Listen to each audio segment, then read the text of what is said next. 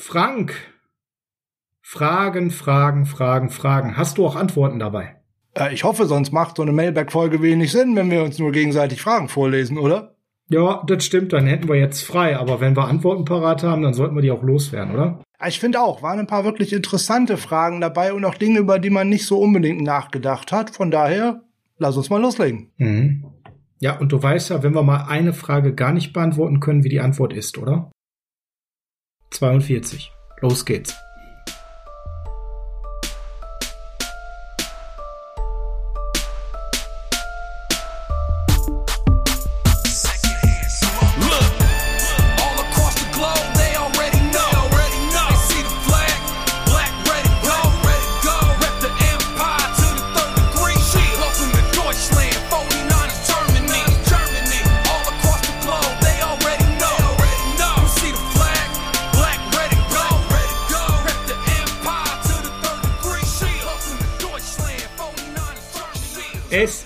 Ausnahmsweise mal nicht Dienstag, sondern mitten in der Woche. Denn wir waren ja schon am Dienstag für euch da mit einer Sonderausgabe des Niners Huddle, nämlich dem Quick Release zu unseren drei Signings unserer ehemaligen Spieler, die auch unsere zukünftigen Spieler sind. Jetzt sind wir ein bisschen später in der Woche mit der Nana Saddle 78 Mailback XXL hier ist der Fragensteller Sascha und an meiner Seite ist der Mann der tausend Antworten. Ja, schönen guten Tag. Hier ist dann noch der Frank. Schönen guten Morgen und schönen guten Abend natürlich dazu, je nachdem, wann ihr uns denn so hört. Ja, großer Mailback zur Free Agency. Das ein oder andere auch dabei, was nicht unbedingt in die Free Agency gehört und vielleicht noch die eine oder andere News, die man in diesem Zusammenhang auch noch mal ganz gut erklären kann, weil die NFL bietet einem immer wieder etwas, was man vorher noch nie gelesen oder gehört hat. Ja, starten wir kurz mit den News. Es gibt eine News, die passt nicht in die Mailback-Folge, muss aber rein. Äh, der gute Ronald Blair, der hat uns verlassen. Stand jetzt.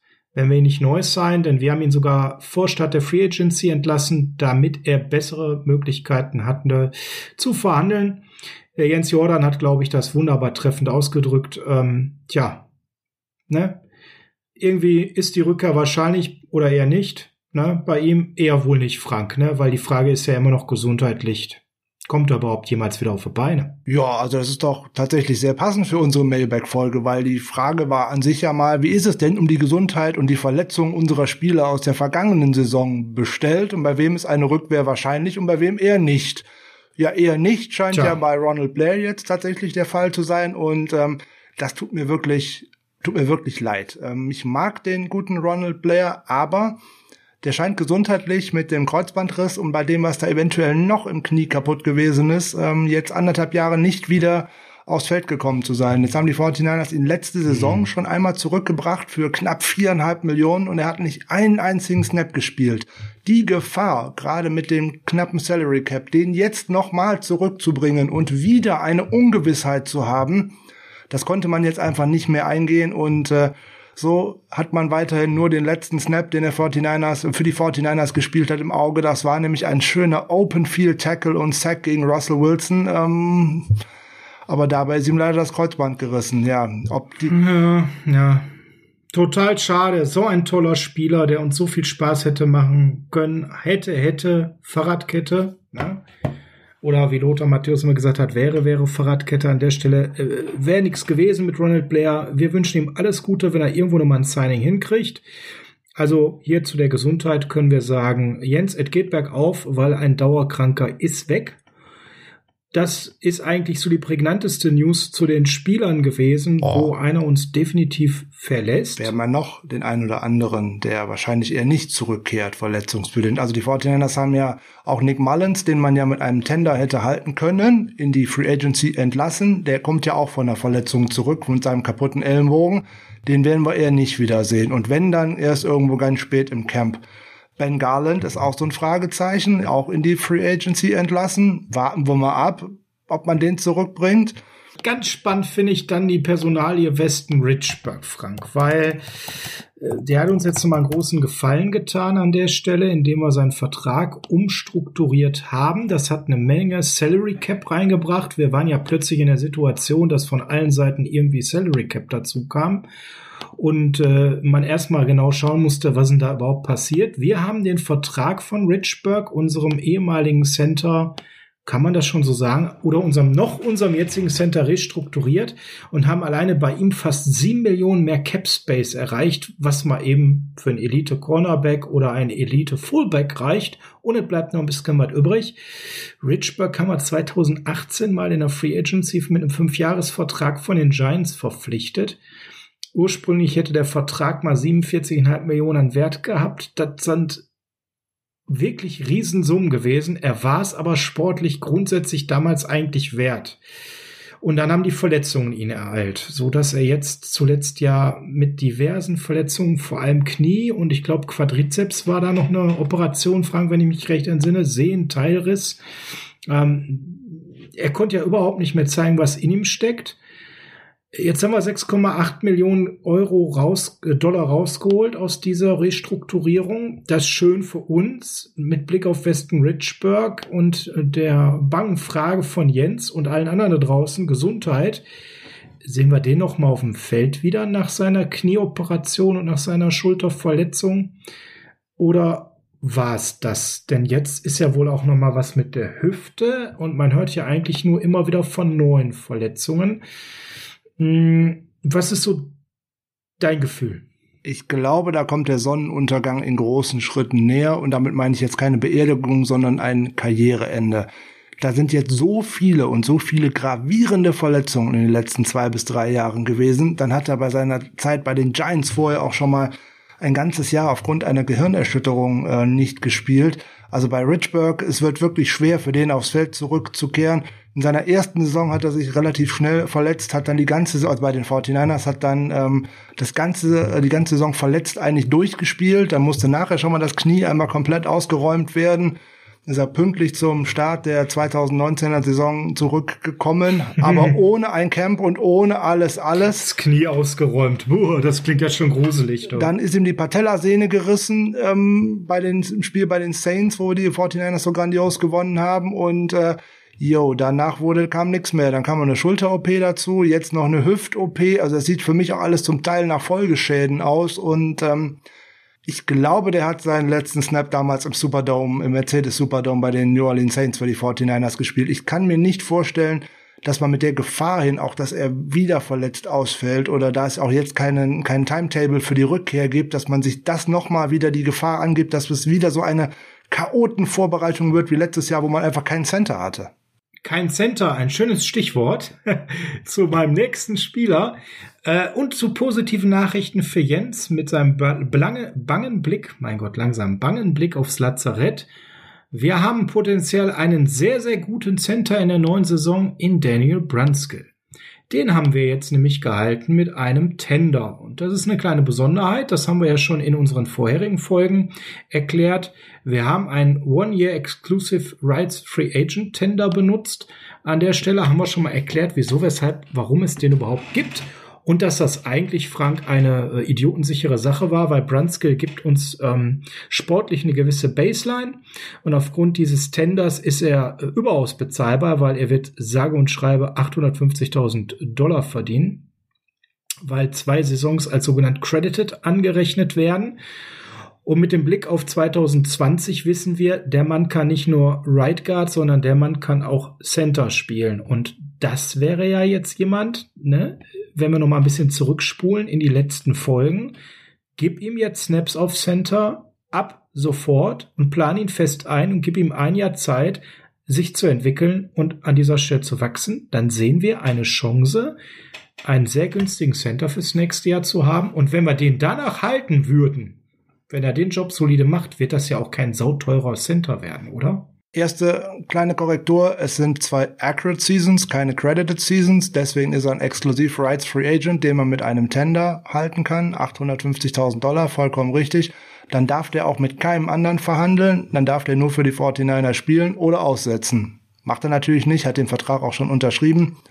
Klare Frage. Wir haben letzte Woche drüber gesprochen, Commitment muss sein, er spielt jetzt entweder Center oder Right Guard. Eins von beiden. Genau. In, mit einem, mit einem Jobsharing-Gedönse wieder ins äh, Camp zu gehen, das wird einfach nicht helfen. Der braucht jetzt nur eins. Raps, Raps, Raps. Egal auf welcher der beiden Positionen, damit man da eine Baustelle schließen kann. Das wird natürlich auch damit zusammenhängen, eventuell, ob man sich in der Free Agency einen äh, Center oder eventuell einen anderen Guard eventuell äh, ausgeguckt hat. Aber egal auf welcher Position er spielen soll, da muss er das Training Camp und nach Möglichkeit auch alles, was hoffentlich vorher stattfinden kann, auch verbringen können, damit er tatsächlich da ins Laufen kommt. Das heißt, an der Stelle, entweder brauchen wir noch einen Center oder einen Right Guard, damit er sich auf eine der beiden Positionen vollkommen konzentrieren kann. So sieht's aus.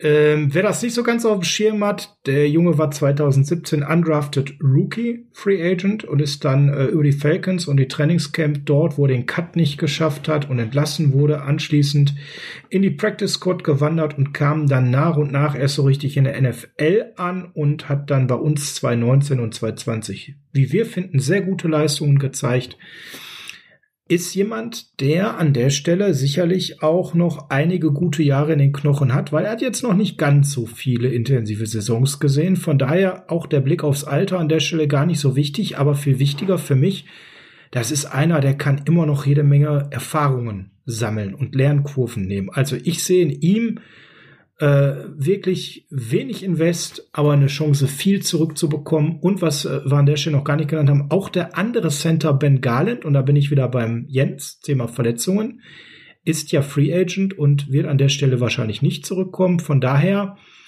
äh, Jens, wir werden da deutlich gesünder.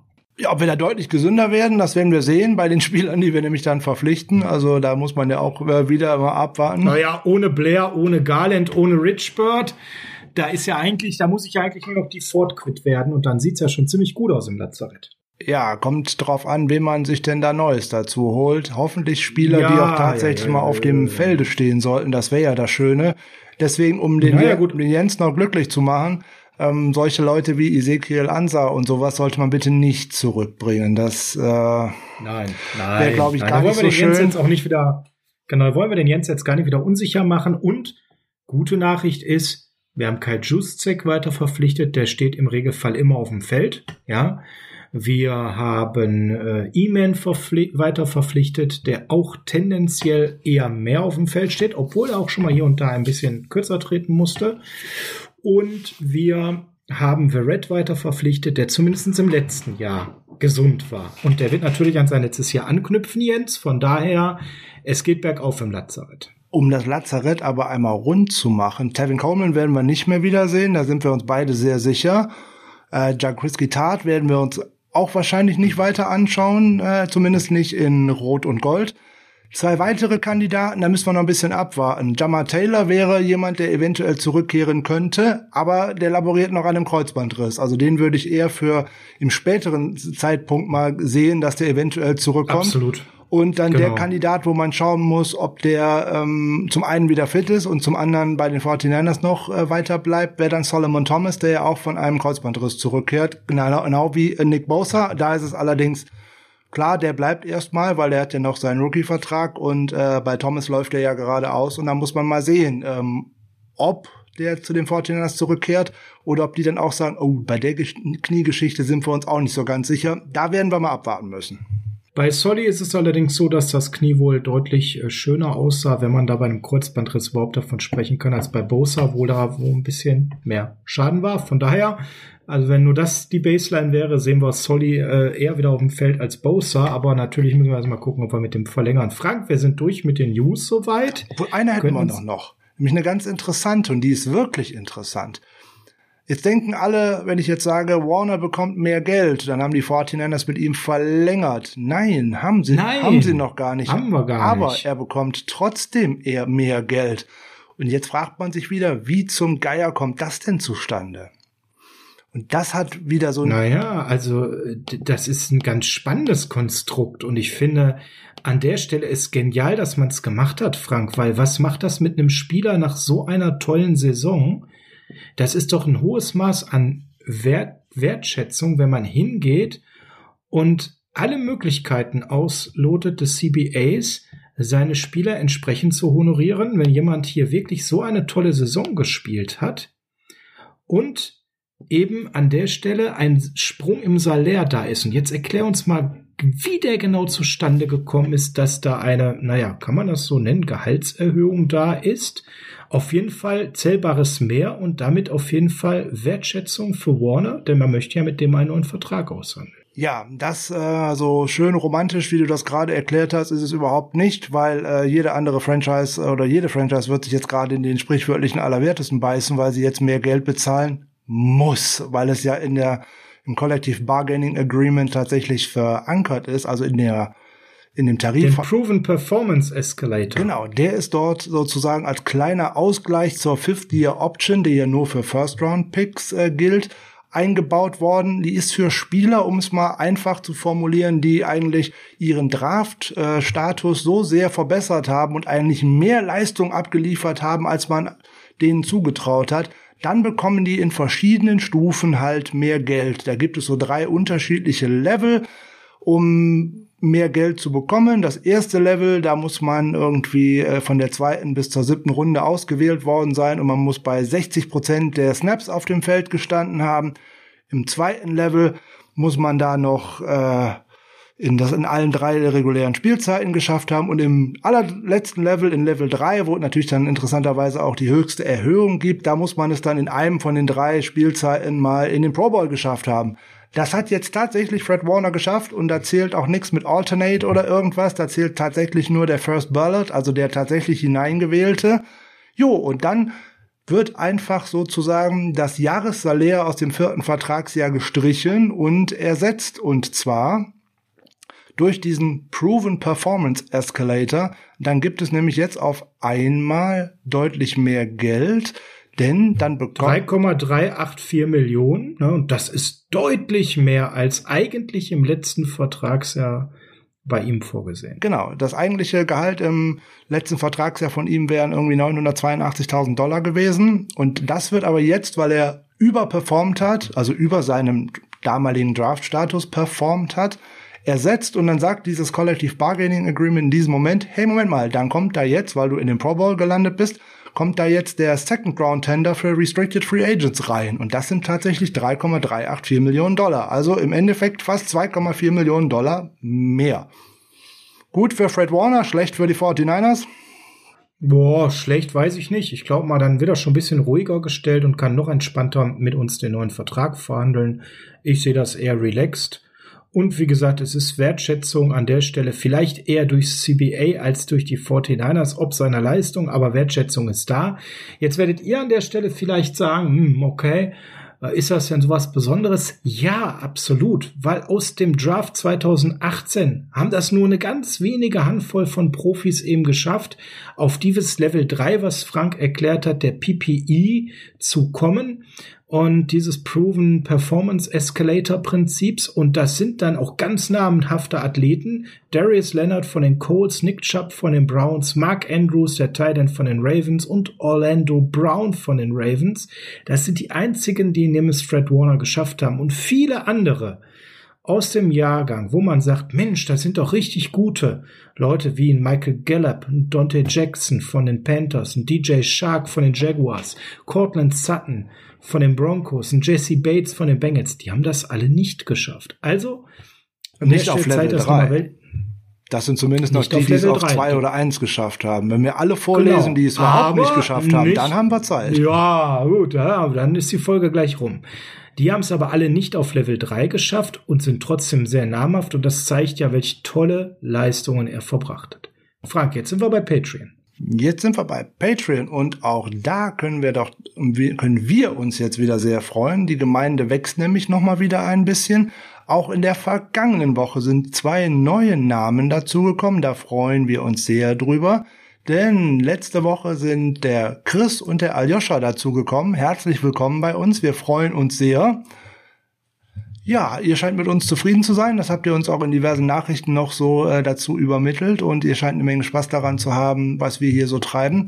Wenn euch das auch noch so geht da draußen und ihr uns ein bisschen unterstützen möchtet, dann schaut mal auf äh, patreon.com vorbei, legt euch einen süßen kleinen Account an, da passiert auch nicht viel, man hinterlässt nur eine E-Mail-Adresse, wie man das überall so macht. Und dann sucht da mal nach dem Niners Huddle beziehungsweise den 49ers Germany. Und schon findet ihr uns. Da gibt's Zugang zu äh, Bonusmaterialien und dergleichen. Und wir freuen uns darüber, dass wir äh, mit einem kleinen Betrag unterstützt werden. Und äh, weiter in Technik und dergleichen investieren können. Das finden wir total gut. Also wer da Bock drauf hat, der schaut da gerne mal vorbei und ähm, ja, jetzt Schluss mit dem Werbeblock und dann machen wir jetzt tatsächlich mal. Nein, nein, nein, nein, nein, nein, nein, nein, nein, nein, nein. Da muss ich noch kurz aber den Werbeblock noch einen Ticken ausweiten. Wir begrüßen nämlich mittlerweile den Patreon 35 und 36 und das wollte ich an der Stelle mal erwähnen, weil ich finde, das ist eine herausragende Sache. So viele Leute, die uns unterstützen über Patreon oder eben über alternative Wege. Da kommen nämlich noch drei, vier andere dazu, die alternative Wege gesucht haben. Und auch von meiner Seite nochmal ein großes, großes Dankeschön, um eben, wie der Frank schon sagt, in Technik investieren zu können, in wichtige Abos von äh, Bezahlseiten im Sportsbereich wie Pro Football Focus, wo wir die Möglichkeit haben, all die wichtigen Statistiken, die wir die ganze Saison nutzen, eben auch zu nehmen. Wir haben, wir sind so weit, dass wir äh, San Francisco Seiten abonnieren können, dann zur neuen Saison, um auch dort dann reinzuschauen. The Athletic und was da so alles dazu gehört. Das kennt ihr alles, aber das ist eben nur möglich, weil ihr uns unterstützt und er schafft für uns eine leichtere Arbeit an der Stelle und ähm, auch von meiner Seite ein großes Dankeschön und vielleicht kriege ich Frank auch zur neuen Saison überzeugt, dass nicht nur auf Quarterbacks äh, in diesen Paketen auszum, sondern irgendwo muss ja der Jerry Rice eigentlich noch rein. Der fehlt mir hier so ein bisschen, aber das ist ein Thema für die neue Saison. Jetzt kommen wir zu Mailback der Free Agency, Frank. Und wenn wir beim Mailback Free Agency reden, dann reden wir eigentlich darüber, dass die Hälfte aller Fragen rund um Trent Williams ging. Gut, wir haben ja in den Folgen zuvor schon immer über Trent Williams gesprochen und insbesondere ich habe immer betont, dass das das Masterpiece ist und sich alles andere danach richten wird, was die 49ers denn auch danach im Draft eventuell machen müssen. Deswegen ist es nicht so verwunderlich. Wir sprechen über unseren besten Offenspieler der letzten Saison. Ich glaube, da führt kein großer Weg äh, dran vorbei, dass man da sagt, dass jemand anders noch besser gewesen wäre als äh, Trent Williams, insbesondere nach einem Jahr Pause aufgrund einer äh, Krebsbehandlung ja, dass da reichlich Fragen äh, dazu kommen, war relativ klar und ähm, ja, jetzt ist er in nicht, ist den 49ers nicht gelungen, vor dem Beginn der Free Agency beziehungsweise mit ihm zu verlängern. Jetzt muss man schauen, wie geht das? Und da renken sich natürlich ganz, ganz viele auch interessante Fragen herum. Ja, steigen wir einfach mal ein. Ne? Also die erste Frage ist vom B.3er. Glaubt ihr, dass Trend uns einen Discount gibt? Immerhin scheint er mit dem Coaching-Staff weiterarbeiten zu wollen und sich wohlzufühlen. Und er hat ja auch schon über 100 Millionen verdient. Und eine ähnliche Frage in der Richtung geht, äh, kommt von Benny. Beide an der Stelle über ähm, Twitter, über unser Huddle 49 Account gekommen. Bis zu welchem Preis sollte man Trent Williams gehen oder muss man einfach jeden Preis in Kauf nehmen für so einen wichtigen Spieler? Ja, gut, wir haben ja natürlich auch schon einen Preis in unseren letzten Folgen aufgerufen, wo wir realistisch sein Markt sehen. Wir haben gesagt, so um 20 Millionen Frank, da wird sich die ganze Wahrheit dann schon abspielen. Äh, wir kommen bei dieser Frage eigentlich nicht drum herum, sie zu beantworten mit Blick auf den äh, O-Line-Markt. Der ist nämlich sehr lebendig und spannend. Das machen wir jetzt gleich auch mal. Ähm, 20 Millionen Frank. Wir haben uns mit ihm nicht geeinigt. Das heißt, er will das machen, was ein Verrett angekündigt hatte und am Ende doch nicht gemacht hat. Oder auch andere, nämlich intensiv den Free Agent Markt testen. Die haben ja nun mal mit uns früher gesigned. Was ist denn so dein Gefühl? Geht es hier um Laufzeit? Geht es hier um Garantien? Geht es wirklich um Durchschnittssalär? Und äh, Discount können wir offensichtlich nicht wirklich erwarten. Der scheint wirklich das Maximum in seinem letzten fetten Zahltag rausholen zu wollen. Gefühlt. Also, dass es keinen Discount geben würde, hatte Trent Williams ja in einem Interview auch schon mal angekündigt, dass er so etwas dann definitiv auch nicht als Discount bezeichnen möchte, sondern wenn es denn bei zwei ungefähr gleich liegenden Angeboten dazu käme, würde er schon zu den 49ers tendieren, aufgrund von Coaching-Staff und weil er sich äh, familiär wohl fühlt. Aber dafür wird er nicht auf großartig Geld verzichten und ähm, das kann ich auch durchaus nachvollziehen. Ähm, für den geht es tatsächlich da, auch wenn er schon knapp 100 Millionen der verdient hat. Vertrag. Es, ist der, es wird sein letzter großer Vertrag sein, ohne Wenn und Aber. Da würde es jetzt um alles gehen, was du gerade schon angesprochen hast. Die Laufzeit wird ihm gar nicht so wichtig sein auch äh, das Durchschnittssalär wird dem völlig egal sein. Das ist nämlich jedem Spieler egal. Alles, was die interessiert, ist festes Geld und wann bekomme ich das. So einfach ist das. Wie der, wie die Franchise das nachher in die Salary Cap reinbummelt, ob das über drei, vier, fünf Jahre da aufgeteilt in Bücher reinkommt oder irgendwas, das wird keinen Spieler interessieren. Die interessiert nur die Zahl, die unterm Strich bei denen auf dem Konto landet, weil wenn es gerade um einen Signing-Bonus geht, kommt der sofort, auch wenn ich den über drei, vier, fünf, acht, wie auch immer, wie viele Jahre verteilen kann. Ähm, das ist den Spielern völlig egal, wie das Team das in äh, die Bücher bekommt. Also das wird es nicht geben. So, welchen Preis ich muss man in Kauf nehmen? Wir haben schon drüber 20, gesprochen mehrere Jahre, 20, hohe Garantie. Ja, das ist aber immer wieder nur, diese 20 Millionen ist dieses dämliche von Durchschnittsgehalt, was immer alle reden wollen. Darum kommt es überhaupt nicht drauf an. Für die 49ers kommt schlichtweg auf garantiertes Geld an. Das ist das Interessante. Ne, wenn ich, wenn ich sage, der unterschreibt jetzt einen Fünfjahresvertrag über 100 Millionen, ja, das ist schön. Wenn da nur 60 drin garantiert sind, nur, okay. Aber dann sind die 60 Millionen die interessanten und nicht die 40 Millionen darüber hinaus. Deswegen Durchschnittsgehalt wird es darauf hinauslaufen, dass es auf 20, vielleicht sogar auf 22 Millionen geht.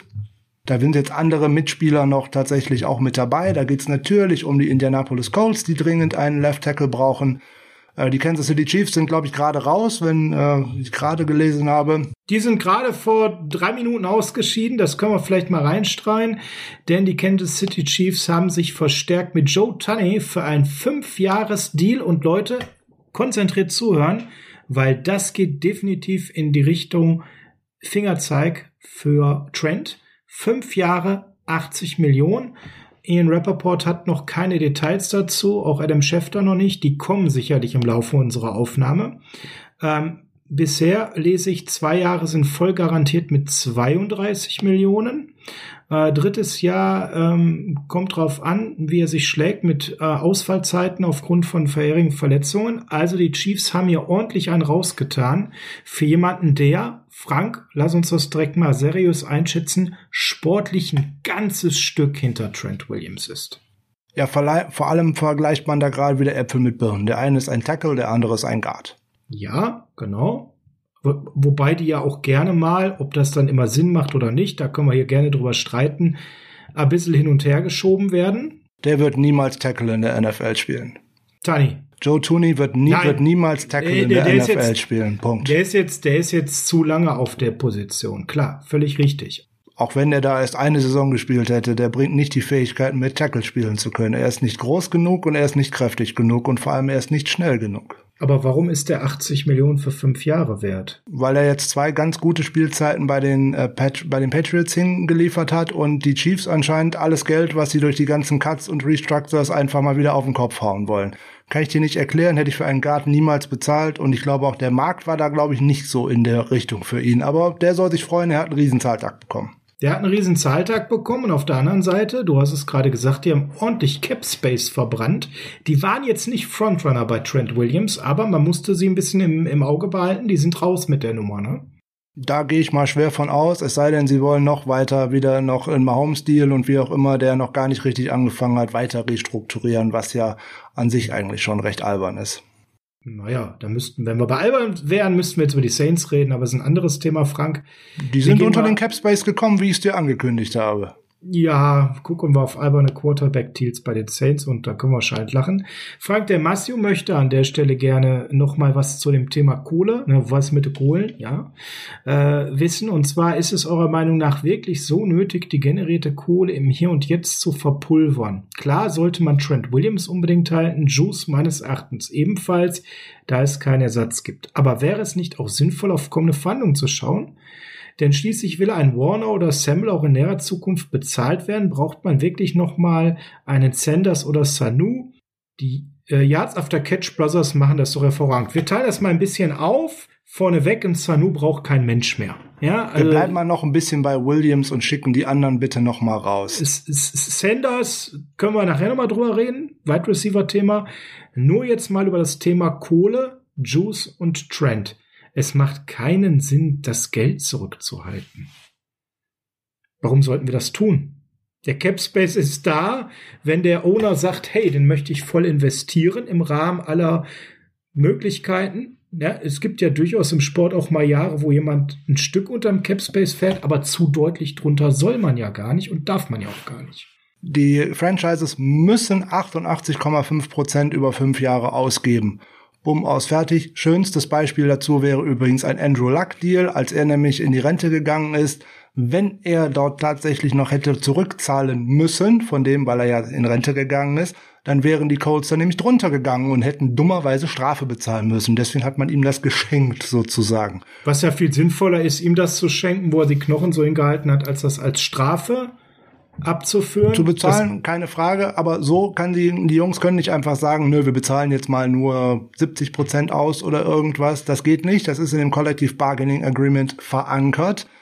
Und ja, klar, muss man das jetzt dummerweise ausgeben, weil äh, ohne Juszczyk, ohne Williams äh, brauche ich keine Offense aufs Feld schicken. Das kann man direkt so. auch mal so sagen. Das sind so, das sind unsere beiden Big Player und da reden wir gar nicht über so Sanders oder Sanu. Am Ende des Tages, wenn wir wenn wir Trent Williams, wenn wir Juszczyk halten, wir haben jetzt Red gehalten, wir haben Mosley gehalten, dann sind ja diese knapp 30 Millionen, die wir da hatten, auch weitestgehend weg. Jo, das wird aber nicht das Ende der Fahnenstange sein, aber da kommen wir gleich in einer anderen Frage auch noch drauf. Ganz genau. Das heißt, wir stellen Sanders und Sanu mal ein bisschen zurück und reden noch mal über Benny. Benny mag äh, sich wohl sehr mit dem O-Line-Thema auseinandersetzen, denn der hat dann eine Frage gestellt zu einem O-Liner, den ich ja auch mal reingeworfen habe, wo du so ein bisschen schockt warst. Wie wirkt sich der äh, Tag von Cam Robinson auf unsere Verhandlungen mit Trent Williams aus, beziehungsweise wirkt er sich darauf aus? Darf ich das bitte beantworten? Frank vorneweg, Cam Robinson ist getaggt worden. Ja, und das ist so, als ob ich Geld verbrannt habe, weil der kann nichts, der kann gar nichts. So, das, schön, oder? Das, das wir, ist nämlich ganz mal, einfach. Wir, wir, reden mal in einem da Jahr guck ich ein, Da gucken wir jetzt einfach mal auf Statistik. So, und Statistik lügt nie. Statistik Cam Robinson. Blown Blocks, also Dinge, die er einfach versaut hat, und zwar wirklich versaut hat. Wenn ich dabei dummerweise auf drei Jahre NFL gucke, sehe ich das, dass er das bei allen 4,5 Prozent seiner Blocks macht. Um Gottes Willen, das ist eine Katastrophe. Ein guter Tackle wie Trent Williams macht das bei unter zwei Prozent. Passblock Katastrophe. Runblock nicht existent. Also warum die den halten für das Geld, für 15 Millionen, um Gottes Willen. Da fragen die sich jetzt auch schon alle, weil was hat Trent Balke da bloß wieder geraucht? Hat, der hat bestimmt einen Kreuzbandriss, sonst hätte der das nicht bekommen. Also an der Stelle, an der Stelle, Leute, also ja, ich hatte Cam Robinson auf meiner Liste als äh, ganz, ganz starkes Downgrade, sehr viel günstiger. Für die Kohle, never, ever. Und natürlich hat er an der Stelle den Markt insofern beeinflusst, dass da jemand, der Bedarf auf dieser Position hatte, 15 Scheine in Kamin geballert hat. Der ist ich sehe den jetzt positiver als Frank. Ich sehe Entwicklungsmöglichkeiten. Der ist sicherlich fünf bis sieben Millionen wert in einem Deal über mehrere Jahre pro Jahr mit einem niedrigen Level an Garantien. Das haben wir in den Folgen vorher besprochen. Da dürfen Frank und ich auch mal unterschiedlicher Meinung sein zum Thema Upside. Aber der ist niemals 15 Millionen für ein Jahr wert. Ein furchtbarer Deal. Da können wir auch ganz klar sagen, der spielt ja nicht mal ansatzweise in einer Liga mit Trent. Ja, da ist Capspace verbrannt worden bei der Konkurrenz, da freuen wir uns immer drüber, aber das ist dann auch wirklich die Auswirkung. Wir schicken noch ein großes Dankeschön an Trent Balker aus einem ganz einfachen Grund. Die wären ein toller oder ein schlimmer Konkurrent für uns gewesen, weil in Florida keine Einkommensteuer bezahlt wird. Genau, das ist nun mal ein entscheidender Fakt, dass an der Stelle die einen Steuervorteil hätten. Aber gut, Thema äh, gute Wirtschaft und dieses Franchise, das ist irgendwie schwierig. Dr. Und Frank Balke. Dr. Julia 08 hat auch noch eine Frage, die schon eher Richtung Draft geht. Was hätte den Vorteil, äh, Slater statt Trent Williams zu zahlen, außer Cap Space? Äh, kein. Weil im Endeffekt hättest du dann ein bisschen mehr Cap, aber der Drop-off sportlich bei einem Rookie, selbst egal wie gut er ist, im ersten Jahr, der wäre schon Frank recht gravierend wahrscheinlich. Auch wenn er dann natürlich langfristig gesehen irgendwann, wenn es gut läuft, und das ist natürlich reine Kaffeesatzleserei, ob das im zweiten, dritten, vierten Jahr ist. Oder überhaupt. Oder überhaupt gleichwertig mit Trent Williams sein könnte. Und wir natürlich alle nicht wissen, wie lange kann Trent Williams noch auf diesem Level performen. Also an der Stelle Kaffeesatzleserei wie lang kann Trent Williams noch diese elitären Leistungen abrufen? Wie viele Jahre hat er im Tank? Frank und ich sind der Meinung, durchaus noch einige. Und wird Slater jemals so geil performen? Also wir haben ja da rechts jemanden, der ähnliche Vorschusslorbeeren hatte und der bis heute noch nicht die Leistungen auf dem Niveau eines Trent Williams abrufen konnte. Zu dem kommen wir gleich noch. in der Frage ist ja schon etwas impliziert, was nicht so ganz richtig ist. Ähm, da müsste man zum einen den Glück haben, ihn draften zu können, weil einfach zu sagen, der kommt sein zu uns, das wird ja so nix. Ja, nein, Ob der klar, an 12 okay. noch da ist, ist ja schon das Erste. Das Zweite ist, man hätte natürlich einen ganz anderen Vorteil, wenn man sagt, ja, alles klar, ich, ich setze darauf, dass ich den mit dem zwölften Pick oder wie auch immer im Draft bekommen kann, dann bekomme ich Geld für andere Baustellen. Ich kann das Geld in andere Dinge verwenden, die ich auch als ähm, nötig sehe. Keine Ahnung jetzt. Cornerbacks, äh, Defensive Line, äh, Running Backs, wie auch immer. Da habe ich natürlich, hätte ich natürlich einen größeren finanziellen Spielraum für andere Positionen. Allerdings das Sportliche, boah, das ist natürlich so eine Sache. Ne? Man hat, glaube ich, nicht unbedingt die Gewähr, dass man einen Tristan Wirfs, äh, der tatsächlich hervorragende Leistungen gebracht hat im ersten Jahr, bekommt. Man könnte da auch so ein Problemchen haben, wie da so eine äh, Tennessee Titans, die da ihren First-Round-Pick von letztem Jahr jetzt gerade irgendwie für einen Mhm. Siebtrunden-Pick 2024 oder wann auch immer irgendwo hingeschossen haben, weil der einfach gedacht hat, super, Payday und dann mache ich nichts mehr. Das ist halt so eine schwierige Geschichte. Ne? Was möchte ich? Will ich äh, konkurrenzfähig sein möchte, dann muss ich jetzt Geld investieren in einen äh, veritablen Left Tackle, in einen elitären Left Tackle, damit ich Erfolg haben kann, insbesondere die Art und Weise, wie ich Offense spielen möchte. Hm, dann brauche ich den. Dann kann ich mich da auch auf einen Rookie nicht verlassen. Der bräuchte halt einfach Zeit. Ne, Dass der vom ersten Spieltag an direkt funktioniert, ist fast ausgeschlossen. Mhm. Insbesondere, wenn ich noch daran denken muss, eventuell gibt das wieder eine Offseason wie letztes Jahr mit einem verkürzten Camp und weiß der Geier was alles. Dann wird noch schwerer für so einen Offensive Tackle und dergleichen. Ähm, dann habe ich nämlich in der ganzen Line wieder Umformierungen und, und, und. Das klappt nicht gut. Diese Unit muss sich einspielen. Umso besser wird die. Selbst wenn die 49ers mit der gleichen Line an die, äh, antreten wie letzte Saison, würde sie automatisch besser, weil sie eingespielt ist. Jo, danke Frank für diese Einschätzung. Wir bleiben noch ein bisschen in der O-Line, bevor wir nachher auch noch mal ein, zwei andere Dinge reinhauen, die uns, äh, also mich gerade überrascht haben und vielleicht auch den Frank. Aber wir kommen erstmal, wir haben ja gerade schon kurz über die Chiefs gesprochen und dass sie da herrlich für einen Guard Geld verbrannt haben. Wir kommen dazu, dass von euch natürlich jede Menge Fragen kamen, ob die Herren Fischer und Schwarz an der Stelle wirklich ein Ersatz sein könnten für Trent Williams. Die sind ja beide gecuttet worden ähm, zum Teil aus der Verletzungshistorie, zum Teil aber eben auch ähm, ja einfach aus Kostengründen, um Cap Space zu generieren. Frank, wenn wir auf Eric Fischer schauen und Mitchell Schwartz, ähm, da können wir glaube ich sofort sagen, nein, keiner von den beiden wäre auch nur ansatzweise, speziell jetzt mit Blick auf Eric Fischer, ein Ersatz für Trent Williams. Das wäre ein doch ziemlich deutlicher sportlicher Drop-off und würde wenig Sinn bringen, ihn zu verpflichten mit der Erwartung, dass das sportlich auch nur einigermaßen sich ausgehen würde. Okay, das muss man von zwei äh, Seiten äh, betrachten. Wenn ich einen gesunden Eric Fischer sofort bekommen könnte, würde ich sagen, jawohl. Die Frage ist, ob der günstiger wäre. Äh, Glaube ich dann schon nicht. Ein gesunder Eric Fischer in Topform. Genau, da muss man Ja, dazu Moment, sagen, stopp. weil äh, gerade ist das genau das Thema. Der hat in der letzten Saison ja immerhin auch noch sehr, sehr gut gespielt, hat kaum was zugelassen. Wenn der fit ist, können wir darüber reden. Das Problem ist, der hat sich gerade im ersten Playoff-Spiel die Achillessehne gerissen. Ob der jemals wieder spielt, ist die nächste Frage. Und vor Und allem auf welchem Niveau? Und vor allem, wo der dann höchstwahrscheinlich nicht spielen wird, ist am ersten Spieltag der kommenden Saison. So, und dann gehe ich wieder mit einem riesen Fragezeichen irgendwo hin und ich verpflichte doch keinen Spieler für ein Heidengeld, wo ich nicht weiß, ob der da spielen kann. Natürlich, wenn Trent Williams morgen einen Vertrag unterschreibt, es hat keine Garantie, dass der am ersten Spieltag auf dem Feld steht, weil auch der kann sich im Camp verletzen. Aber ich hole doch nicht so einen Spieler, der natürlich auch richtig Geld nochmal verdienen möchte, höchstwahrscheinlich, und gebe dem sozusagen einen Freibrief für irgendwas. Und Mitchell Schwartz mit chronischen Rückenbeschwerden, Ja, ja. also Freunde, von den Leuten, die nicht gerade ausgehen können und wo man nicht weiß, ob die jemals wieder auf dem Feld kommen, da haben wir doch jetzt mit Weston Richburg, Lee Ford und Jalen Hurt doch bitte schon genug, da brauche ich doch nicht noch einen. Insbesondere, naja, so das mit dem Blocken und so, das hat Ah. der gute Mitchell Schwartz noch nie erfunden und schon gar nicht im Ah. Run-Game. Frank, erklär mal, erklär doch mal bitte ganz kurz äh, das Phänomen Mitchell Schwartz, ähm, gerade aus dem äh, Super Bowl Run. Da wurde er doch wahnsinnig gut gesehen. Gleichzeitig hat er doch immer so seine Problemchen gehabt. Ja, der hat im Super Bowl Run hat er tatsächlich mal äh, drei oder vier Spiele in Folge gemacht. Da war er überirdisch. Da war der so sehr am Überperformen. dass er das auch nie vorher und auch nachher wieder erreicht hat. Das Danke, ist ein absolutes. Outlier-Jahr. Gerade, ne, da kann man, ne, wir nehmen einfach mal die Pro Football Focus Grades als kleine, als kleine Annäherung bei dem Ganzen. Ich gucke mir die Jahre davor an, 73,4, 72,9, da bin ich in der Super Bowl-Saison auf 89,3 und bumm, dann lande ich wieder bei 74,7.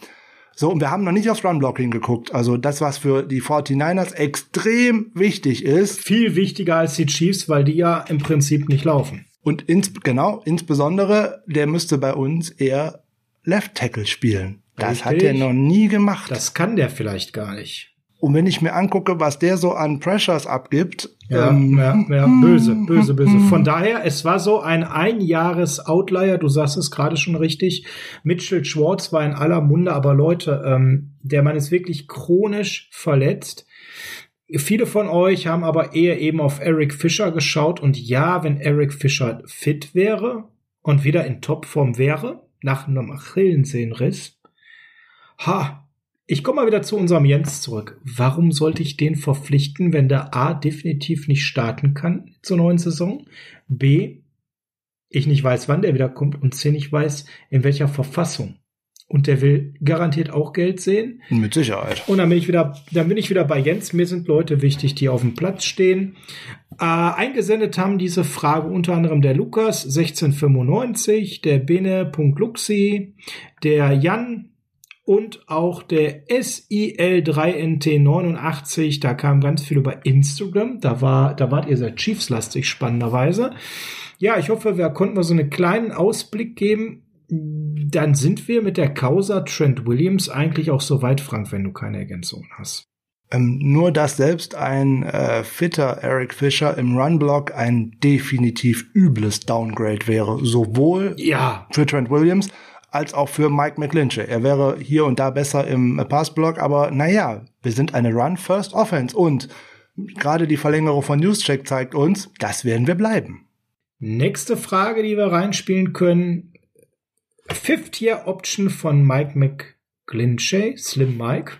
Bald nicht mehr.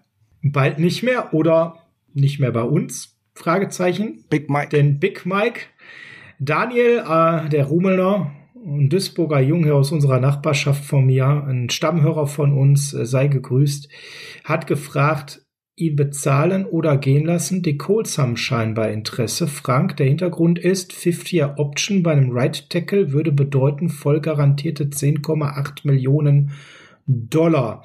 Du hast eine Umfrage gestartet auf unserem 49ers Germany Account bei Twitter und da waren 73 Prozent dafür, das zu ziehen und 26 Prozent nicht. Wenn du jetzt Lynch wärst, ziehst es oder ziehst es nicht? Das ist überhaupt keine Frage, dass ich das Du tue. tust es. Aus einem ganz einfachen Grund. Ähm, ein O-Liner, wenn ich den halten möchte mit einem Tag für die Saison darauf, ist viel, viel teurer als diese Fifth-Year-Option. Wir sprechen von 10,8 Millionen, die da sind. Möchte ich einen O-Liner, egal welchen, ne, weil er wird ja nicht unterteilt, ob es jetzt der Center, der Guard oder der Tackle ist, Genau. Muss man noch dazu sagen? wenn ich für die Saison 2022 da den Franchise-Tag ziehen möchte, bezahle ich 16,8 Millionen. Hm, nehme ich den Transition-Tag, also den einen darunter, bezahle ich 15,2 Millionen. Da bezahle ich doch lieber 10,8 und schaue, ob ich denn tatsächlich die Pass Protection verbessern kann, wovon ich eigentlich ausgehe, wenn der mehr Gewicht drauf hat und wenn er insbesondere mal einen Partner an seiner Seite hat, mit dem er sich mal einspielen kann, sozusagen. Weil im Run-Blocking werden wir, glaube ich, kaum einen besseren Guard bekommen. Wir in, den letzten, in der letzten Saison äh, haben die beiden 49ers Tackles, Trent Williams auf Platz 1 im Run-Blocking-Grade abgeschlossen und Mike McGlinchey auf Rang 3. So, und wir bleiben dabei. Wir sind eine Run-First-Offense ohne das Blocken der Tackle. Dieses hervorragende Downfield-Blocking der Tackle wird das nichts. Also ihr merkt, wir sehen ja seine Leistungen auch gar nicht so schlecht wie das Internet, sondern im Endeffekt, wir haben es oft genug hier in unserer Staffel 1 besprochen. Wir müssen ganz klar an der Stelle wissen, wie soll der nächste Saison spielen? Soll er schlank sein und die eine Priorität verfolgen? Soll er ein bisschen bulliger sein und die andere Priorität verfolgen? Wir sind gespannt, was wir sagen können. Und was ihr auch sehen konntet, dank unserem Instagram-Account, er hat auf jeden Fall eine schöne Freizeit mit Joe Staley gerade, der mittlerweile deutlich schlanker ist als er. Die beiden machen da ordentlich Party, haben Fun together, sollen sie haben. Alles wunderbar. Also ganz klar 50-Year-Option bitte ziehen und bitte legt euch auf eine Spielart fest, die ihr konsequent durchzieht. Und noch ein Fact zu ihm. Der hat erst vier lächerliche Spiele verpasst als Tackle in vier Jahren. Das ist nix. Das ist nichts. Das ist nix. So, auch das muss man immer so sagen. Wenn du jetzt, wir waren vorhin schon mal bei Cam Robinson und dergleichen, ja, ja. der hat auch eine ganz andere Zahl von Spielen ja, verpasst. Lass uns jetzt gar nicht Beispiel. mal wieder anfangen. Also, nur solche Sachen halt. Das muss man auch mal so sehen. Das ist nicht immer so flashy wie ein Wide Receiver, weil der auch nicht so schön jubelt und so, ist ja ganz klar. Ja. Aber ohne diese Jungs machen diese ganzen anderen Geister außen nicht. Das und das Zweite, was ja ganz entscheidend ist an der Stelle, ist, ähm, er wird mir halt auch viel zu kritisch gesehen. Ne? Er hat jetzt für Scheme sich geopfert, hat seine Spielweise umgestellt. Das hat sich halt jetzt nicht komplett ausgezahlt. Jetzt geht mal wieder eine andere Richtung, aber er wird mir von den Medien immer zu kritisch gesehen. Jetzt kommen wir zu einem, der von der 49ers Community sehr positiv gesehen wurde, Frank, und den viele gerne zurück hätten. Emmanuel Sanders wurde von den Saints erwartungsgemäß gecuttet. Und da hat der Fini 246 zum Beispiel gefragt, wie wahrscheinlich ist die Personalie Sanders? Matteo hat gefragt, Emmanuel Sanders zurück. Und äh, auch Huckleberry Finn hat gefragt, wen würden wir am liebsten wieder zurückhaben wollen, war ja die Frage von den Ex-49ers. Und da hat er geschrieben, äh, was wäre denn da so realistisch? Carlos Hyde, Emmanuel Sanders.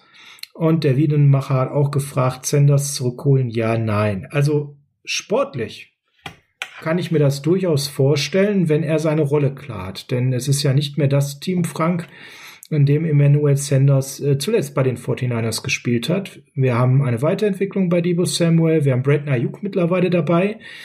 Ähm, keine Frage, dass der sportlich noch einen Wert hätte, aber Frank realistisch betrachtet haben wir mit George Kittle Nummer 1 Receiver, wenn man so will, mit Debo Samuel und Brandon Ayuk eine Nummer 2 und eine Nummer 3.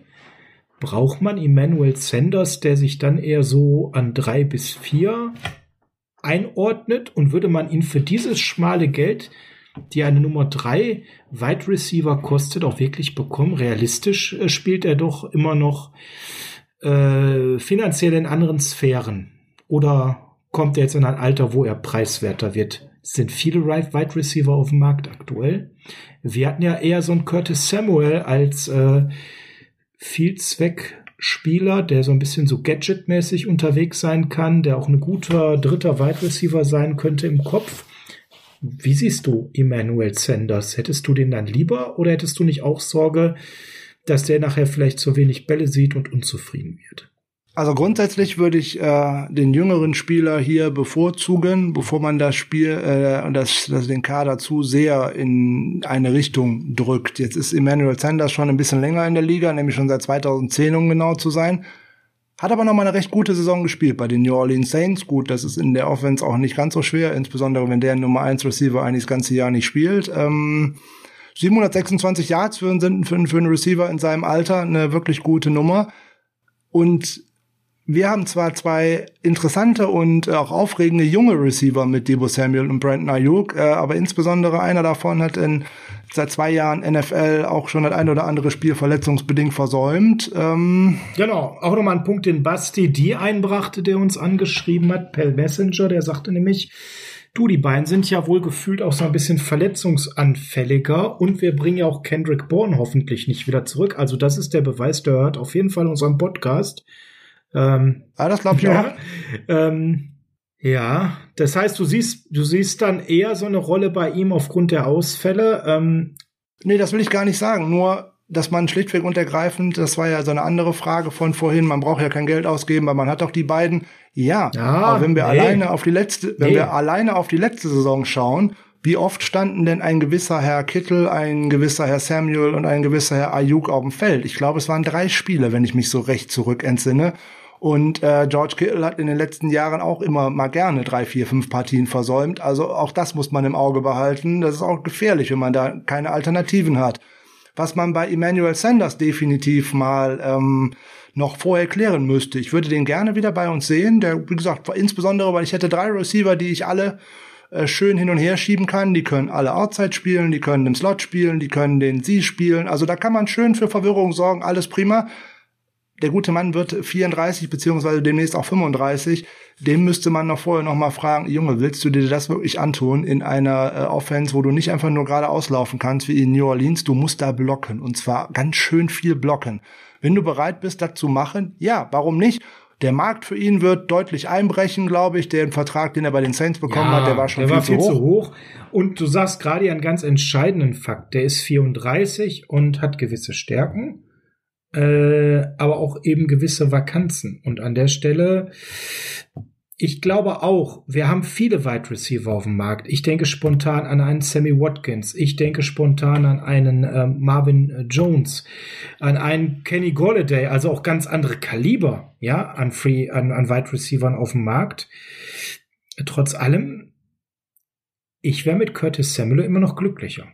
Ich fände Curtis Samuel eine sehr, sehr spannende Alternative. Da ist die Frage, wie das preislich äh, ausgehen wird und ob der auch tatsächlich ähm, bereit wäre, nach Kalifornien zu wechseln und dergleichen. Bei Sanders könnte ich mir das vorstellen, weil er kennt das Team, er weiß, was auf ihn zukäme und dergleichen.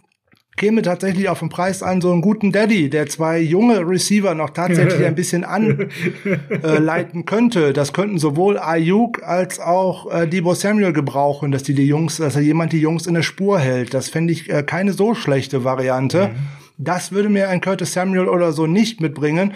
Ähm, und was mir vor allem ein Sammy Watkins nicht mitbringt, ist, dass er auf dem Feld steht. Ja, aber jetzt äh, gerade den Daddy nicht nur für die beiden, sondern auch für so einen Joan Jennings, den wir noch in der Hinterhand haben und äh, wo ich nächste Saison auch. ein großes Auge drauf setze.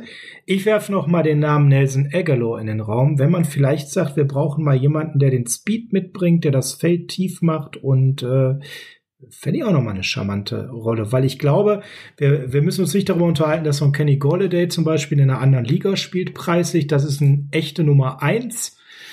Ähm, und auch ein Will Fuller wird da ganz anderen Markt haben. Diesen Markt hat nun mal ein Sanders nicht mehr. Der ist nun mal aus seiner Prime raus.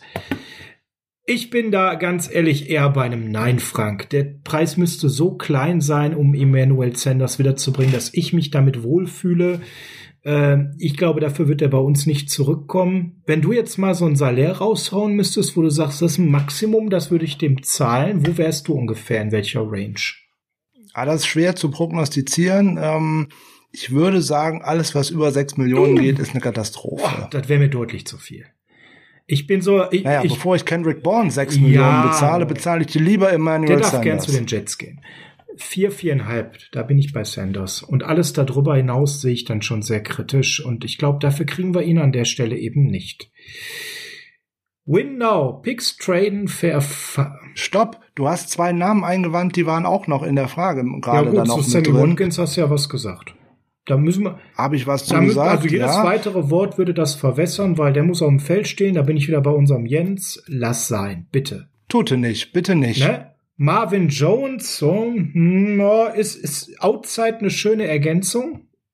Wenn wir dann mal out. Ja, aber hm, wahrscheinlich auch eine recht teure genau, Alternative, also ich, befürchte ich. Der wird einen gewissen Markt haben, ne? Ja, und bei Marvin Jones muss man auch noch mal wieder was dazu kommen sagen. Wir reden immer über Kendrick Bourne und Drops. Also Marvin Jones ist da mit 28 in seinen äh, NFL-Jahren auch schon weit vorne mit am Start und Marvin Jones ist immer so ein Spieler, der macht drei herausragende Spiele und die anderen 13, wenn man den Glück hat, dass da so viele auf dem Feld steht, die sieht man ihn nicht. Ähm, und ich bitte lieber nee, nee, ich will auch keine Nummer zwei. Da bin ich ganz ehrlich. Ich möchte einen Brandon Ayuk und Demo Samuel da keine Nummer zwei reinsetzen.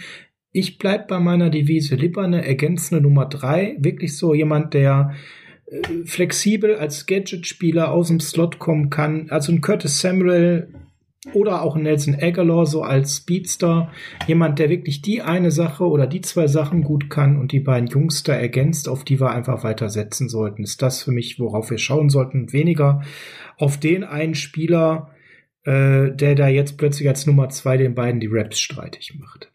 Win now, Picks. Das sollte so sein. Picks ja. traden für erfahrene Spieler.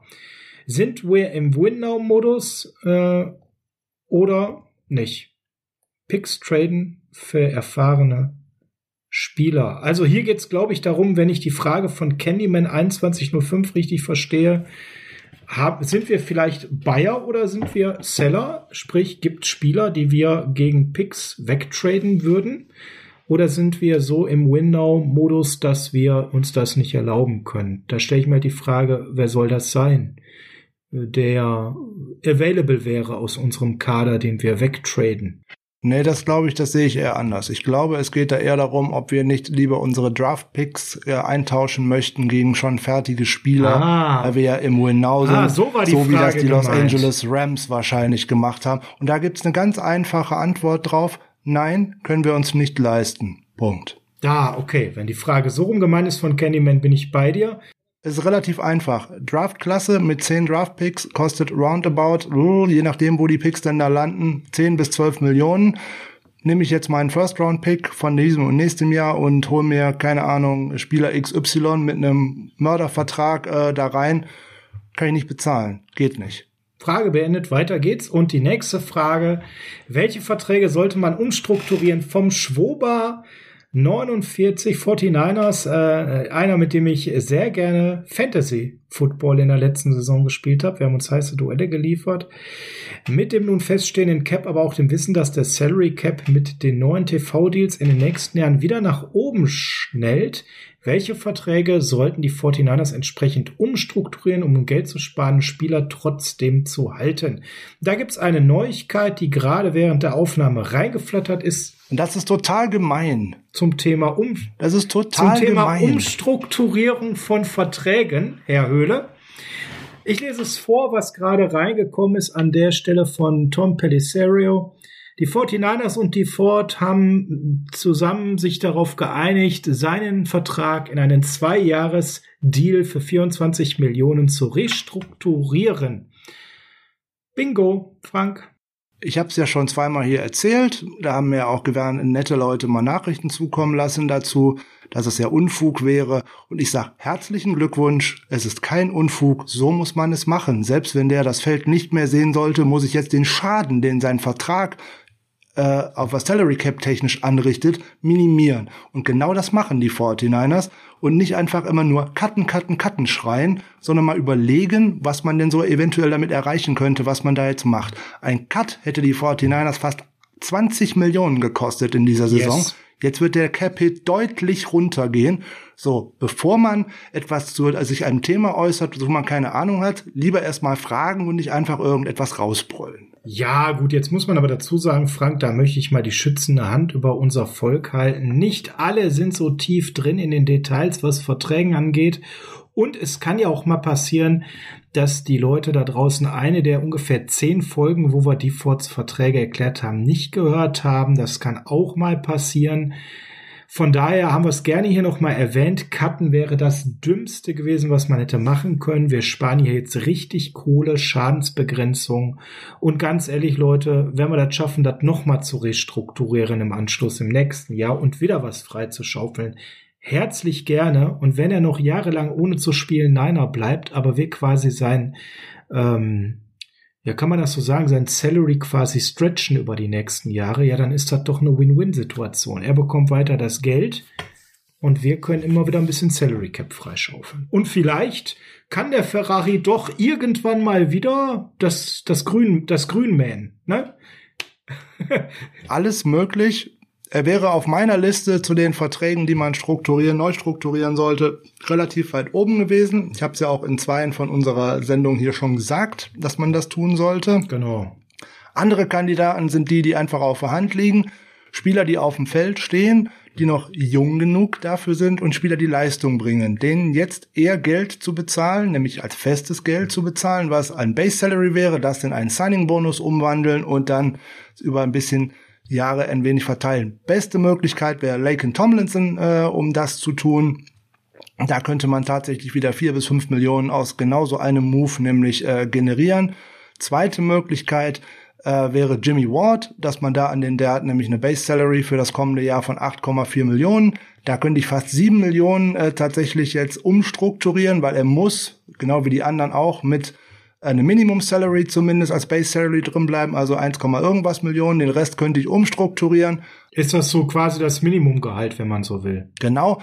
Äh, weiterer Kandidat, der da möglich wäre, wäre eben äh, Eric Armstead. Da könnte man das genauso machen. Der hat nämlich auch noch äh, 6,5 Millionen irgendwas.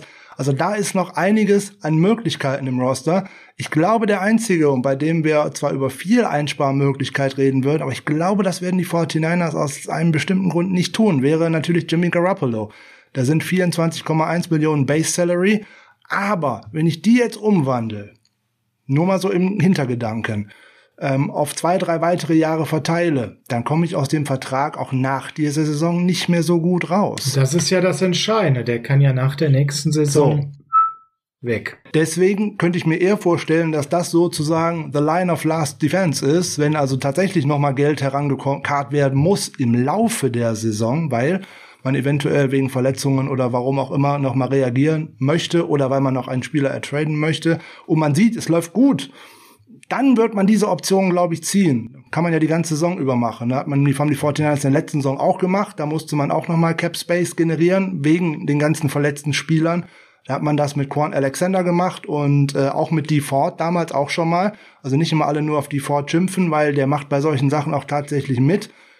Dann wird man wahrscheinlich an Garoppolo drangehen. Ich glaube, dieser Vertrag wird sonst der, der sonst so durchgeht, damit man nach der Saison sehen kann, jawohl, das hat jetzt funktioniert oder nee, das ist jetzt die endgültige Trennung. Da wird man kein Geld in weitere Vertragsjahre nach hinten schieben wollen, bevor man nicht weiß, wie die kommende Saison läuft. Ganz genau. Und äh, da sind wir eigentlich schon zur Überleitung zur nächsten Frage. Quarterback Move in der Free Agency, Softer Rebuild, Fragezeichen. Das kam vom Peber 1265. Erwartet ihr ein Quarterback Move? Schau, hör doch mal bitte rein in die dazugehörige Folge, haben wir intensiv schon beleuchtet, wie realistisch ein Quarterback-Move ist. Viele Free Agents und die Quarterback-Frage könnte man sagen, die Niners sind im soften Rebuild. Ja, das ist ja immer eine Frage, Peter, mal Eis.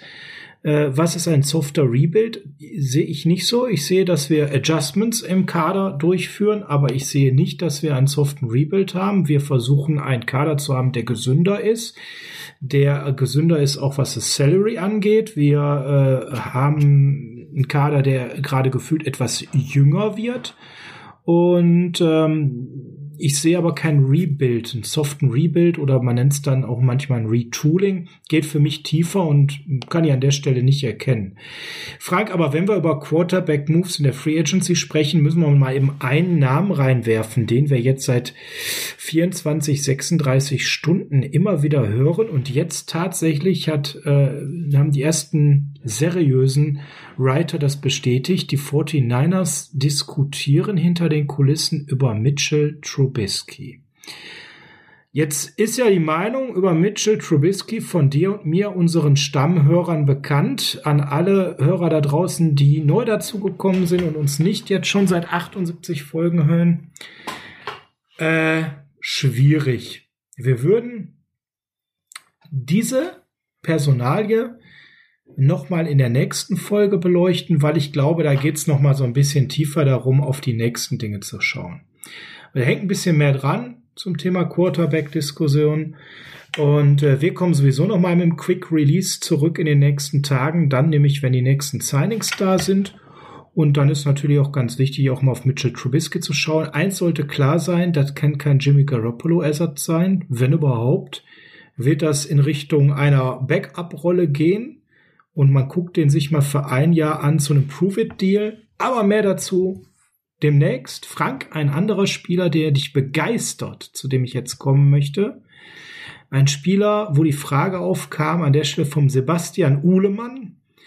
Rumors berichten, dass ein Kiel Harry Bones hoch im Kurs steht. Große Outside Receiver machen Sinn. Denkt er, es hängt mit einem Jimmy Trade zusammen und hilft Harry uns weiter.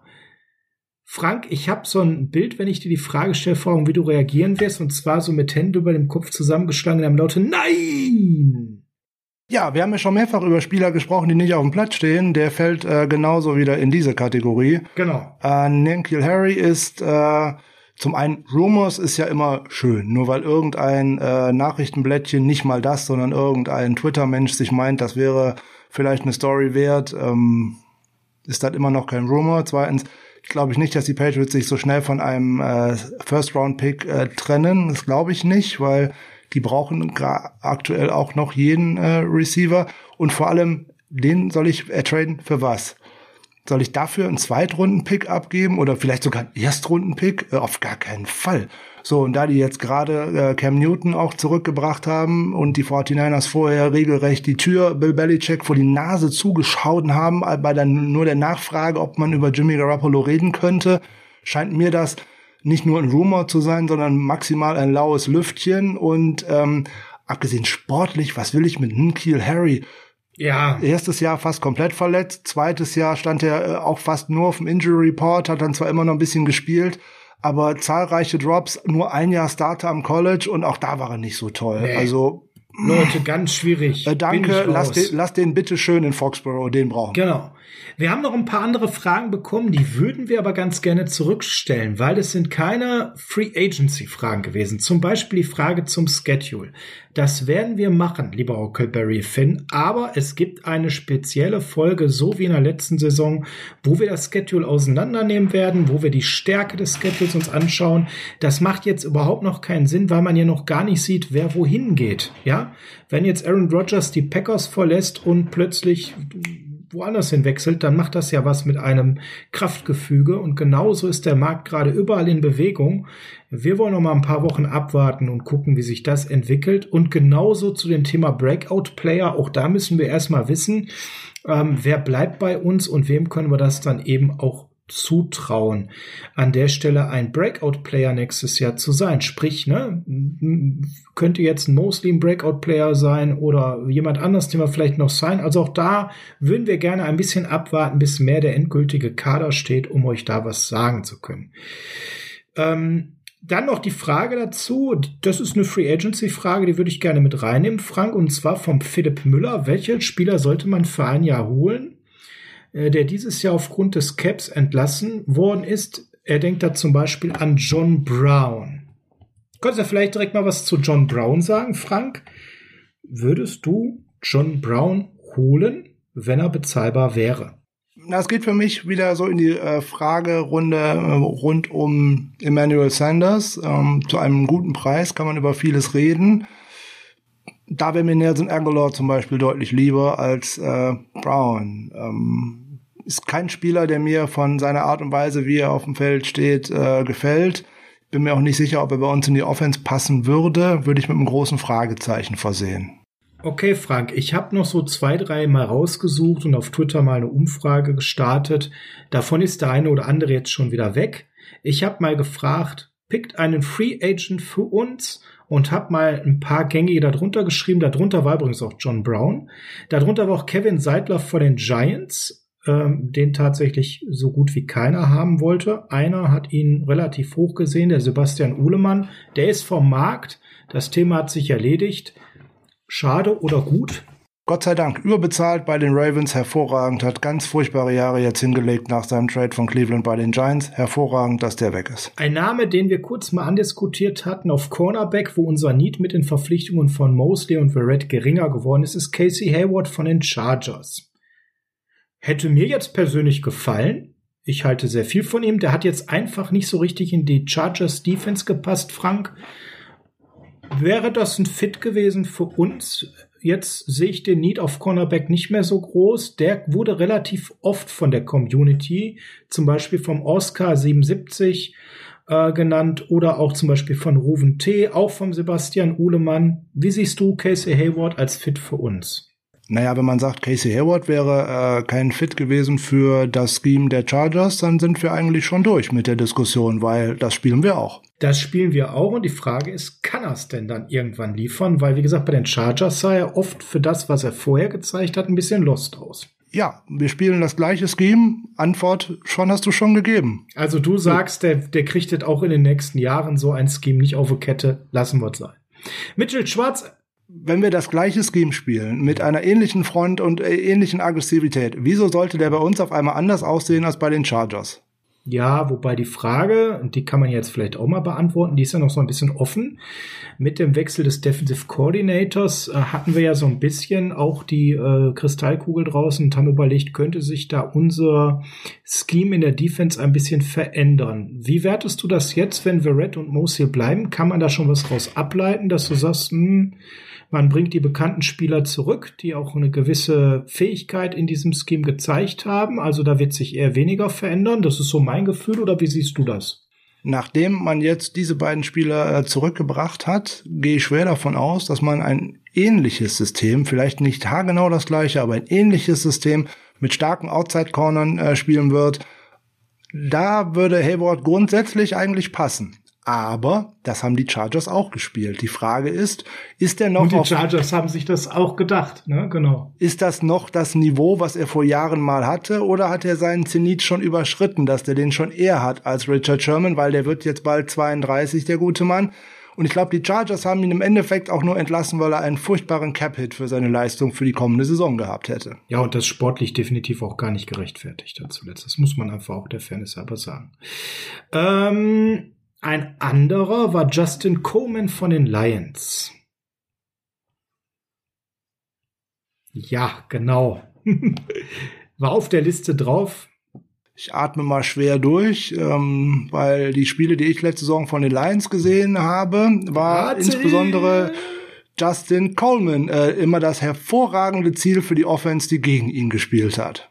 Genau, genau, genau. Also jemand, der eigentlich massiv dazu beigetragen hat, dass die Lions Defense im negativen Sinne sehr auffällig war in der letzten Saison.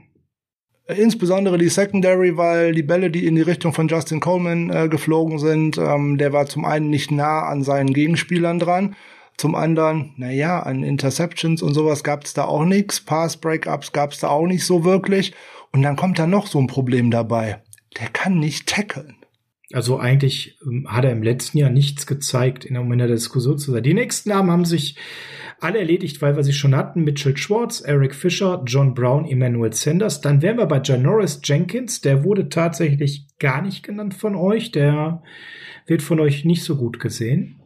Der wäre aber deutlich interessanter als der ein oder andere, den wir gerade schon äh, genannt haben, weil äh, der tackelt zum einen ganz gut, der steht immer noch viele Snaps äh, auf für seine 32 Jahre auf dem Feld. Der fängt ja. sogar die ein oder andere Interception. Im ja. letzten Jahr waren es immerhin noch drei, im Jahr davor waren es fünf und ähm, genau konsequent über die letzten Jahre. Also das ist definitiv ja auch etwas, was eine Qualität von ihm ist. Und wie gesagt, der steht auch auf dem Feld, der äh, tackelt ganz gut und ähm, der kann auch als Nummer zwei noch mal auch einen Spieler noch mal ausschalten. Der ist keine Nummer eins, da brauchen wir gar nicht drüber äh, reden, aber für einen guten Preis, ähm, auch im Veteran für ein Jahr, warum nicht? Mhm. Nur mit zwei Cornerbacks wird man eben nicht durch eine Saison kommen. Da muss man sich ja keine Illusionen zu machen. Jared Cook, der Titan von den Saints. Oh bitte, dann äh, nehmen wir doch eher lieber wieder Jordan Reed und dergleichen, weil der ist so beweglich wie eine Schrankwand ähm, und will noch viel Geld verdienen. Also bitte nicht. Also eine teure Schrankwand. Ja, eine sehr teure. Dann, also nicht Ikea. Dann einen Namen, den ich schon mal reingeworfen hatte, Carlos Dunlap von den Seahawks. Ja, zu einem günstigen Tarif äh, können wir auch da wieder drüber reden. Ähm, ich habe letzte Saison schon gesagt, dass ich glaube, dass man da noch einiges rausholen kann als Rotational Player. Aber die Seahawks haben es nicht geschafft, mit ihm einen günstigen Vertrag auszuhandeln. Die haben ihn jetzt entlassen wegen einem Cap-Hit von irgendwie 14 Millionen für die anstehende Saison, wenn mich nicht alles täuscht, wenn ich das so richtig mhm. im Hinterkopf mhm. habe. Passt. Ja, das ist ein bisschen arg viel. Ne? Wenn ich da äh, von der 14 vielleicht die 1 vorne streiche, dann können wir darüber reden, weil der hat inzwischen natürlich auch ein gewisses Alter erreicht und ähm, ich würde da eher mit anderen Spielern gehen wollen. Wenn der dann auf diesen Preis runterginge, könnte man über vieles nachdenken. Der würde natürlich auch jungen Spielern, die wir ja an der D-Line auch noch haben, sicherlich auch einiges mitgeben können, weil der halt schon sehr lange in dieser Liga ist. Die Frage ist, ob der zu dem Preis zu bekommen wäre. Und der letzte Name ist dann eine Feelgood-Story, die dann tatsächlich relativ oft von den Usern auch genannt wurde, von NFL Alf zum Beispiel. Alex Smith. Ja gut, da haben wir ja in einer Folge schon mal äh, drüber gesprochen. Ich glaube, äh, Alex Smith wird eher noch mal gucken, ob er nicht eventuell irgendwo die wenigstens die Chance hat, um einen Starterposten zu konkurrieren. Und äh, wenn der als klarer Backup zu einem günstigen Deal zu haben wäre, okay, könnte man drüber reden, aber dann bräuchte ich einen Quarterback, den ich dahinter aufbauen möchte. Das würde eher für so eine Nummer sprechen. Man möchte doch mit dem Nummer 12 Pick oder wie auch immer auf einen äh, Rookie gehen und äh, man entlässt noch Jimmy Garoppolo. Aber genau dieses Szenario sehe ich einfach nicht. Und ähm, ich glaube, da sind auch ein paar Brücken zerbrochen als ähm, der Gute von San Francisco weggetradet worden ist. Ich glaube nicht, dass das alles so im Guten vonstatten gegangen ist und dass der jetzt sagt, hey, das ist meine Feel-Good-Story, meine Karriere da zu beenden, wo ich sie angefangen habe. Hm, hm, da sind wir uns sehr einig. Frank, ich würde gerne einen Namen reinschmeißen, der bei NFL Rumors äh, heute rauf und runter gegangen ist. Auf Wide Receiver. Danny Amendola. Genau, das war auch meine Reaktion, aber da es jetzt bei diversen Seiten zu lesen ist, dass man wohl für einen ganz günstigen Kurs mit ihnen im Gespräch ist als Komplementär-Receiver. Spielen wir das Gedankenkarussell mal weiter für einen kleinen Preis, weil viel mehr wird es ja nicht sein. Ist das noch jemand, der da noch was im Tank hat? Ich habe in der letzten Saison eher den Eindruck gehabt, nein. Ja gut, wenn ich den hole, äh, kann ich das äh, Projekt mit so Joan Jennings und dergleichen äh, direkt beerdigen, weil dann sieht er im zweiten Jahr, selbst wenn er fit ist, auch wieder keine Spielzeit, weil so viele Spiel, so viele Snaps im Slot gibt es dann nicht, dass die 49ers die beide gleichzeitig aufs Feld bringen könnten, weil so oft spielen wir nun mal nicht mit drei Receivern. Ähm, weiß ich nicht, glaube ich nicht und ich glaube auch nicht, dass der so furchtbar günstig wird. Hm. Achso, du meinst, er hat wirklich noch tatsächlich aufgrund seines guten Rufes der Vergangenheit im Slot einen größeren Markt? Könnte ich mir durchaus vorstellen, dass da viele noch an äh, Patriots-Zeiten denken und gerade wenn es an die Money-Time geht, äh, Ball zu Amendola hat man häufiger gesehen und äh, gerade in den Playoffs hat man das häufiger gesehen. Ja, also ich habe den in der. Lions-Offense auch nicht gut gesehen und ähm, soll ja auch ein bisschen an dem Quarterback gelegen haben, ne? dass Amendola Mit Sicherheit, so ja. Oder vielleicht auch an seinen Mitspielern, die waren ja auch nicht toll. Also, wenn man an der Seite von einem Kenny Golladay spielt und an der Seite von einem Marvin Jones und dann da nicht glänzen kann, weil dann ist man definitiv nicht in einer Doppeldeckung, ähm, dann, naja, ich weiß nicht. Ob der dann derjenige ist, der bei uns auf einmal noch Separation äh, kreieren kann, also ich glaube irgendwie nicht daran. Einnahmen brauchen wir nicht mehr diskutieren, weil die Kohle wäre nur übrig, wenn Trent Williams nicht bei uns bliebe. Und der Mann hat sich gerade den LA Chargers angebunden. Corey Lindsley als Center wäre keine Option mehr für uns. Ja, ne? Gibt Justin Herbert eine saubere Pass Protection und ein bisschen Veteran Leadership in seiner O-Line. Sicherlich kein schlechter Move der Chargers. Der ist für uns raus. Das Frank dazu. Und dann gab es noch eine Frage, die würde hm, ich. Stopp! Ja. Ich hätte doch auch noch den einen oder anderen Namen, der da gerade so gecuttet worden oh, ist. ich habe dich so schön vorlesen lassen. Ja, dann, dann schmeißt du mal. Ja gut, das waren ja die Namen der Leute aus dem Internet, aus Twitter, aus ähm, äh, Instagram, die ich gesammelt habe. Schmeißt du doch mal rein. Hast du auch noch Namen unserer User oder? Ich habe tatsächlich Namen, die eventuell Sinn machen würden. Also äh, Trey Turner als Guard zum Beispiel. Hm, Wäre für mich eine Frage des Preises. Auf Guard, auf Guard könnten wir ihn sicherlich gebrauchen, wenn er bezahlbar wäre. Glaubst du, dass er so günstig zu bekommen ist? Das wird man ja herausfinden jetzt, ob er gerade noch einen Markt hat. Jetzt haben wir vorhin äh, über das Signing von Joe äh, Tooney gesprochen. Also da scheint der Guard-Markt recht hoch zu sein, dann womöglich nicht. Aber wenn der weiterhin äh, erstmal keinen Vertrag bekommt, würde ich zumindest mal versuchen, mit dem äh, sprechen zu wollen. Bei dem sehe ich deutlich mehr äh, an Upside als bei einem Kevin Seidler, wenn ich ehrlich bin. Abgesehen davon, dass er noch fünf Jahre jünger ist als Kevin Seidler. Ja gut, bei Seidler habe ich den Deal auch nicht verstanden. Ich denke, das tun die wenigsten. Ähm, ja, der ist capable. Den kann ich zur Not Center oder Guard spielen lassen und da könnten die Ravens den ein bisschen rumschieben. Das wäre noch etwas. Ähm, ein Cornerback, der jetzt auch noch gerade auf den Markt gekommen ist, der zumindest, äh, würde zumindest die Seahawks ärgern, Malcolm Butler. Ich halte ja viel von Malcolm Butler rein sportlich. Ähm, kann mir auch vorstellen, dass der wieder an alte Leistungen anknüpfen kann. Ich glaube aber, dass der preistechnisch versaut ist und damit auch für uns nicht reachable. Und mit den beiden Corners, die wir auch schon haben, auch die Frage, müssen wir da noch weitere Ressourcen reinpacken? Ich persönlich sehe uns eigentlich als, wir brauchen einen Slot Corner, meiner Meinung nach, und da warte ich eher noch mal auf die Personale Corn Williams. Ähm, siehst du in ihm den unangefochtenen Nummer 1 Corner, den du dann verpflichten würdest? Und würdest du dann. Nicht unbedingt. Genau, und das, das ist das, wo, wo es für mich gerade krankt. Was ist der Anreiz, ihn zu verpflichten? Ist er so viel besser als Red letzte Saison? Definitiv für mich nicht. Will er jede Menge Geld haben? Ich glaube schon. Und ähm, wäre es da nicht sinnvoller, vielleicht zu sagen, wir behalten Quan und äh, draften noch einen Corner, der mit einem Jahr Anlauf dann anschließend reinrückt? Würde ich mich wohler mitfühlen und würde die Ressourcen lieber auf anderen Positionen reinpacken. Da finde ich deine Guard-Idee spannender. Also auf Corner bin ich jetzt so ein bisschen relaxter mittlerweile, muss ich sagen. Ja, aber wie gesagt, mit Zweien kommt man, glaube ich, nicht durch eine Saison und äh, dann kommt es natürlich darauf an, was ist der Preis? Keine Frage. So, im Endeffekt, ich sehe auch nicht unbedingt in Verrett eine unbedingte Nummer eins. Ähm, ich sehe den weiterhin als Field Corner und nicht als Side Corner und ähm, Malcolm Butler könnte ich mir auf der Seite vorstellen. Der hat letzte Saison auch immer noch mal vier Interceptions gefangen. Er hat fast 1100 Snaps gespielt und der hat auch in den Jahren vorher immer sehr, sehr viele Snaps gespielt und war immer viel auf dem Feld. Also ich glaube noch nicht, dass der am Ende ist. Natürlich, die erste Frage, die sich hier stellt, ist, was wird da für ein Preis draus? Der müsste wirklich schon günstig sein. Das müsste tatsächlich auch so eine Art Jason Verrett Prove-It-Deal sein, dass der jetzt vielleicht sagt, hey. Ja, gut, dann für fünf, sechs Millionen. Also da brauchen wir nicht drüber uns unterhalten. Aber ich bin gerade genau, ich, ich bin gerade ganz woanders bei ihm. Ich bin so bei acht bis zehn und da wäre ich raus. Nee, nee, um Gottes Willen, um Gottes Willen. Aber wenn das sowas mit fünf, sechs Millionen ja, ist, ich gut. möchte für ein Jahr unterschreiben ja. und möchte nächstes Jahr wieder Free Agent werden, ja. da würde ich dann, mir äh, dann, den okay. deutlich mal nee, angucken. Dann, okay, dann, dann reden wir über das Gleiche. Äh, dann fünf bis sechs Millionen, one year, wäre ich dabei. Also da kannst du ja dann nicht viel falsch machen. So, das wäre so die Alternative. Den möchte ich genauso wenig. Aber so niedrig sehe ich den nicht. Wenn ich sehe, also als Beispiel, dass Patrick Peterson wohl einen ganz heißen Markt hat, wo wir beide den nicht mehr als Nummer eins sehen. Wow. Also, es gibt ja genug momentan Veterans of Corner, die draußen sind. Sherman, Peterson, Darby, Rhodes, Hayward haben wir ja gerade schon gehabt und auch im Slot ist da eine Menge los. Also, äh, buh. Und dann hat so ein Peterson so einen guten Markt. Deswegen glaube ich nicht, dass er so viel günstiger wäre.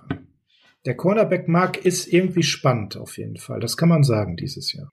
Na, das mit dem Markt, da bin ich mal gespannt drauf, wenn der tatsächlich irgendwo mal unterschreiben sollte. Ähm, nur weil viele Menschen über jemanden sprechen, heißt das noch lange nicht, dass er viel Geld bekommt.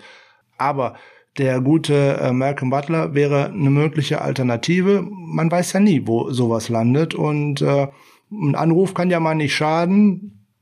Allein Verfügbarkeit, wenn der dann sagt, hey, unter neun Millionen spiele ich nirgendwo, dann sagst du, danke fürs Gespräch. Das ist eine einfache Variante. Genau darum ging es mir. Genau das habe ich bei ihm jetzt vorausgesetzt. Mögliche ja. Dinge einfach mal äh, evaluieren. Ja, und ähm, den Anruf kann man machen. Ne? Der ist schnell gemacht und das Thema ist auch schnell vorbei. Genau, weil genug andere Franchises haben Cornerbacks, die in dieser Gehaltsklasse für die kommende Saison jetzt waren, jetzt gerade entlassen oder sind dabei, ne, so Peterson und Co.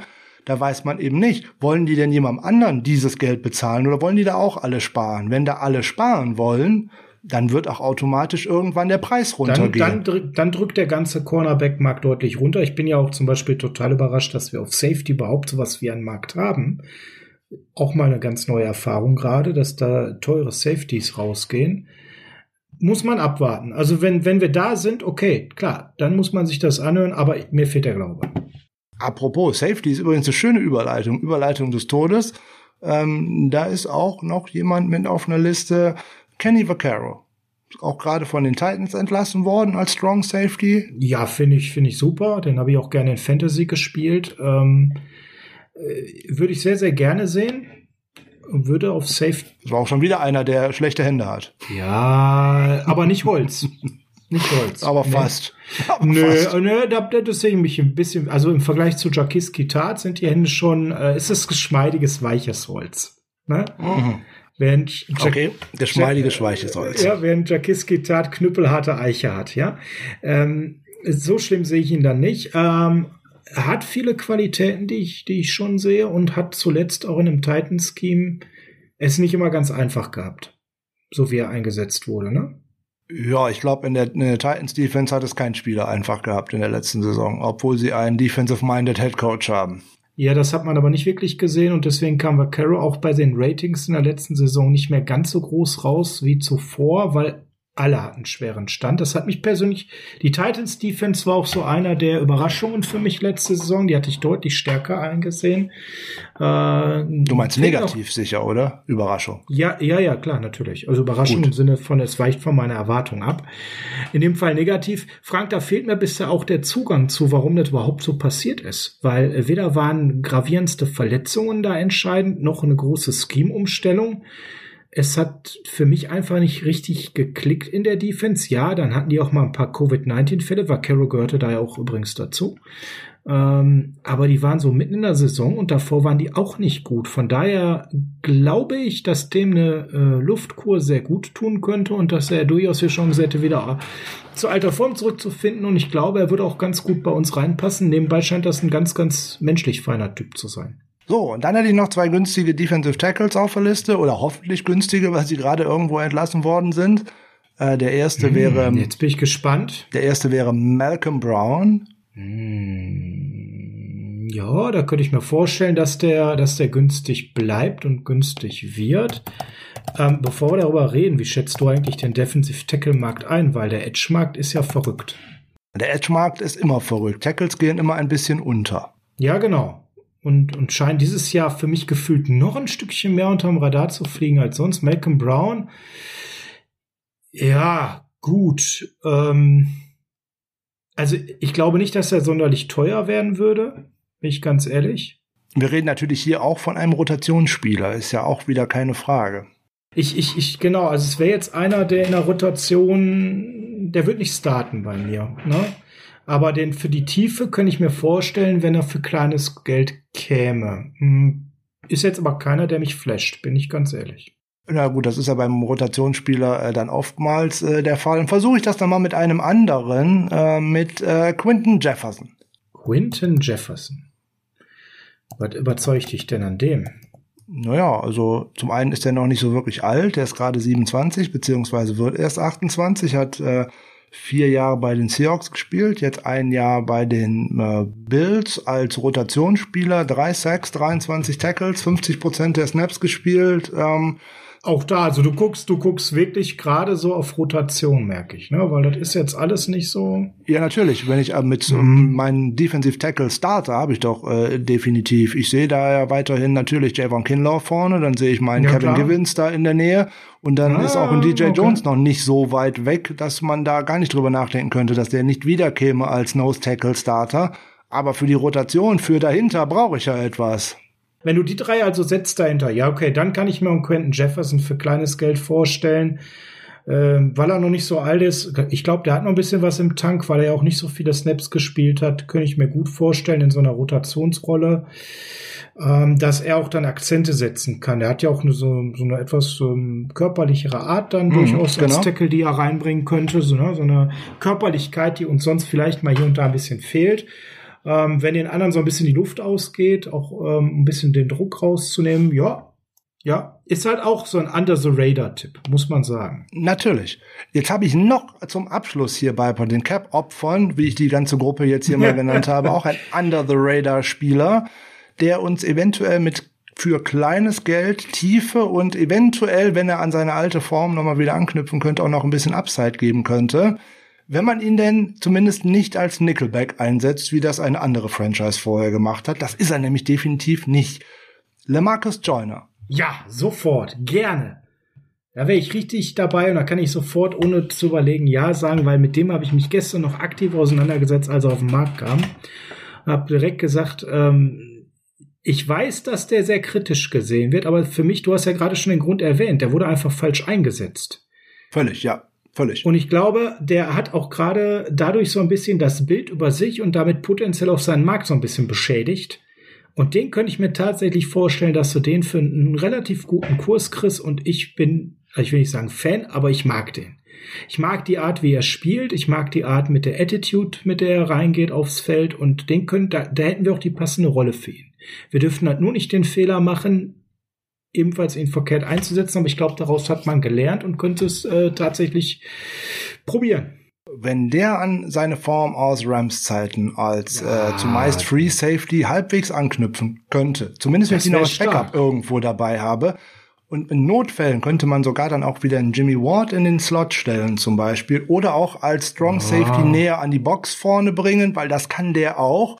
Ich wollte gerade sagen, also da eher letzteres. Aber Ward hat ja, bei Ward haben wir das Glück, dass der flexibel ist und dass wir den im Prinzip so ausrichten könnten, wie wir es brauchen und dass der halt auch auf den unterschiedlichen Positionen, die er hat, wenn man ihn nicht gerade als Outside Corner bringt, äh, auch wenig an Leistungsabfall hat. Vor allem, der hat weiterhin, er wäre weiterhin, egal auf welchen der drei Positionen er spielen würde, oder vielleicht haben, spielen wir auch mal mit äh, drei Safeties. Das ist ja deutlich auch mal ähm, eine Möglichkeit mit äh, Corey Unlin, der ja jetzt äh, für die Defensive mit verantwortlich ist, also für die Secondary verantwortlich ist der wäre weiterhin in der Mitte und kann weiterhin der Wortführer dieser Defense sein. Und äh, egal, ob das der als Free Safety macht, ob der das als Strong Safety macht oder zur Not auch mal als Nickelback. Wenn man dann noch einen zweiten Spieler, weil ich sehe LeMarcus Joyner ähnlich zu Jimmy Ward mit einem harten Tackling und auch eigentlich mit guten Winkeln. Ja, und einem guten Auge. Der antizipiert und einem guten Auge, das Spiel jawohl. gut. Also ich merke einfach auch immer, dass der an der Stelle während der Moves im Feld, bevor der Ball fliegt, antizipiert er schon unheimlich gut, ich sag mal Court Vision, was ja. passiert. Ja. Und bewegt sich unheimlich fluide schon dahin, wo was passieren könnte. Noch bevor sein Gegenspieler, sein potenzieller dahin kommt. Und das ist eine Stärke, die man ihm ja mit dieser Position, die er da spielen sollte, auch total beraubt hatte. Ja, ja so sieht es aus. Und so äh, sieht es aus. Der, ich glaube auch, dass der noch eine Menge im Tank hat. Und ich glaube, dass man den auch einfach aus dieser Frustration rausholen muss. Ist das denn also mein Gefühl sagt, der Markt ist beschädigt und der wäre günstig zu haben. Hast du das gleiche Gefühl oder glaubst du, dass viele eher noch diese Elite-Saisons aus der Vergangenheit sehen und damit eher auch der Markt hot sein wird für ihn? Die NFL steht nicht für umsonst unter dem Motto Not for long und ich glaube, das, was du vor zwei, drei, vier Jahren mal geleistet hast, das zählt einfach nicht mehr, sondern es zählen die Dinge aus der letzten, vielleicht noch aus der vorletzten Saison und davor ist, glaube ich, alles vergessen, was jemals irgendwo gewesen wäre. Dadurch verändert sich das Spiel zu sehr und ähm, ich, du kannst dir da nichts mehr für kaufen, wenn du drei gute Saisons gespielt hast und anschließend nichts mehr. Das ist kein Pro Bowl Voting, wo du, wenn du zweimal gut warst, jedes Jahr wieder reinkommst, sondern da geht es tatsächlich jetzt mal um Geld und um Leistung. Okay. Dann sind wir mit deinen Namen durch. Ich würde gerne diese Folge mit einer Frage, die ich noch ziemlich gut fand, abschließen. Ähm, und wir gehen jetzt heute nicht mehr groß auf Compensatory Picks und so weiter ein. Äh, das sind Fragen, die machen. Genau, das ist eher was für die Draft. Genau. genau, ja. ja. Das schieben wir alles so Richtung Fragen, Richtung Draft. Äh, da kam auch eine ganze Menge. Aber ich fand äh, die Geschichte mit den Steuern noch mal ganz spannend, Frank. Die würde ich ganz. ja. ja, nicht. Ich fand die gut. Also es das ist ja eine Frage an der Stelle von, äh, äh jetzt ist der Name leider abgeschritten, Sandro. Bo, es ist Bo. San, nee, San, Sandro? Ah nee, das war eine andere, Entschuldigung. Das ist eine andere Frage. Da kommen wir vielleicht ganz zum Schluss noch zu, aber. Nee, Bo, der Bo. Spielen die hohen State Income Tax Rates in Kalifornien eine Rolle bei der Entscheidung, ob ein Spieler sich für die 49ers entscheidet oder doch lieber zu den Seahawks geht, wo die Steuern geringer sind? Da hat also jemand geschrieben, der sich auch ein bisschen tiefer mit der Materie beschäftigt, Frank. Und da kann man am Ende sagen, ja, natürlich. Du hast es heute schon mal in einem anderen Kontext erwähnt. Steuern spielen definitiv eine Rolle an der Stelle, weil zwischen Brutto und Netto gibt es nun mal ein bisschen äh, Wahrheit auf dem Lohnzettel. Und da sind wir als 49ers nicht in der komfortabelsten Situation. Frank, du bist ja auch nebenbei. Das war aber schön formuliert. Frank, du bist ja auch nebenbei ausgewiesener Steuerexperte. Erzähl doch noch mal ganz kurz, wie ist der Steuersatz in San Francisco, wie ist er in Seattle und äh, Miami ist, glaube ich, auch ganz cool, ne? Ja, also Kalifornien ist mit 13,3 Prozent Tax Rate in der USA Abstand weit führend. Das kann man mal direkt sagen. So, und du hast äh, gefragt, wie das bei anderen. Florida ist ja so ein Rentnerparadies, das ist ja nicht umsonst, ne? Florida hat gar keine Einkommenssteuer, genau wie Texas und wie Tennessee zum Beispiel und auch Nevada und äh, übrigens auch Washington. Hm. Da, wo nämlich so netterweise die Seahawks beheimatet sind. Ja, das sind, es gibt ein paar Staaten in den USA, da gibt es halt gar keine. Alaska, Florida, Nevada, South Dakota, Tennessee, Texas, Washington und Wyoming haben nicht alle ein NFL-Team. Da gibt's gar keine Income, äh, äh, Income Taxes, also Einkommensteuern und andere ja, die haben ein gestaffeltes System und dann halt welche, die hochgehen. So, jetzt sind die, ist Kalifornien mit 13,3 tatsächlich äh, der teuerste Staat, was das angeht. Es ist kein anderer Bundesstaat überhaupt zweistellig. Am nächsten dran ist Oregon mit 9,9 Prozent, aber da ist kein NFL-Team, wenn mich nicht alles täuscht. Nee, äh, dann käme Minnesota mit äh, 9,85 Prozent. Da soll es wohl ein NFL-Team geben, Gerüchten zufolge. Und danach folgen ähm, unter anderem Arizona mit 8%, äh, New York mit 8,82%. Also da sind die 49ers natürlich in der Lage, gerade wenn du mit einem Team aus Florida oder aus Texas äh, konkurrieren musst, ist natürlich ein Problem. Die haben im Endeffekt 13% mehr Cap als die 49ers, wenn man es mal so ausdrücken möchte. Und wenn ich äh, als Spieler die Frage habe, äh, unterschreibe ich einen Vertrag mit 20 Millionen bei den 49ers oder bei den Texans oder bei den Cowboys. Ähm, da spielen 13,3 Prozent davon echt schon eine Rolle. Das muss man auch mal ganz fair sagen. Und das wird natürlich in die Überlegungen hier und da mit einfließen. Das geht übrigens, seitdem es den Salary Cap schon gibt. Also nebenbei ist das immer schon wieder äh, ein Kritikpunkt daran gewesen, dass so etwas wie Umfeld der Franchise, Bundesstaatszugehörigkeit, Steuern und dergleichen da eben keinerlei Berücksichtigung findet, auch nicht was Lebenshaltungskosten oder wie auch immer anbelangt. Ähm, da werden halt ein rohes Zahlenmaterial genommen, egal ob jetzt mit Steuern, ohne Steuern oder wie auch was auch immer noch irgendwo kostet. Und äh, ja klar, da ist man tatsächlich im Nachteil gegenüber den Franchises, wo es günstiger ist oder wo es womöglich gar keine gibt. Ja, so viel zu der Frage. Frank, ich hätte noch eine Frage, möchte aber vorher dir noch ein Bonbon geben, ein Geschenk, etwas besonders Schönes, um dich noch ein bisschen aufzuheitern, weil du ja mittlerweile seit über anderthalb Stunden mit mir die Fragen hier netterweise beantwortest, gebe ich dir jetzt eine, gebe ich dir jetzt eine Nachricht rein, die mich schon strahlen lässt und in 30 Sekunden auch dich und alle, die da draußen uns zuhören und gerne unsere Meinung teilen. Wir bringen euch jetzt alle zum Strahlen. Achtung, ich lese vor, welche Nachricht während unserer Aufnahme reingekommen ist. Die New England Patriots, die ja gerade Gerüchten zufolge sehr aktiv auf dem Free Agent Markt sind, haben sich mit Wide Receiver Kendrick Bourne laut ESPN auf einen Vertrag geeinigt. Schön für Kendrick Bourne freut sich der Frank, da freut sich der Sascha. Das ist schön für Kendrick Bourne und schön für uns, dass er bei uns nicht mehr im Offside steht. Das will der gute Grumpy Bill ihm schon austreiben. Das glaube ich eher nicht, aber das kann Josh McDaniels mal gerne versuchen und dann schauen wir mal. Ja, den konntest du so nicht stehen lassen, Frank. Den wollte ich aber noch mal rauskitzeln. Äh, Frank, äh, einer unserer Stammhörer, der Jan, ich hoffe, diesmal spreche ich seinen Nachnamen richtig aus, Motzrich, Motzrich, Motzrik, mein Gott, ich hab's schon mal falsch. Modric, Modric. Mensch, Jan, ich glaube, das musst du uns noch mal sagen. Ich habe das vor Nein, ich glaube, Modric ist richtig. Ich habe das vor mir ja schon mal falsch gemacht. Das tut mir total leid. Modric. Ja, also der Jan. Stammhörer seit äh, der ersten Folge. Ich glaube, wenn ich mich recht entsinne, auch gerne in seinen Nachtschichten. Er hat eine spannende Frage gestellt.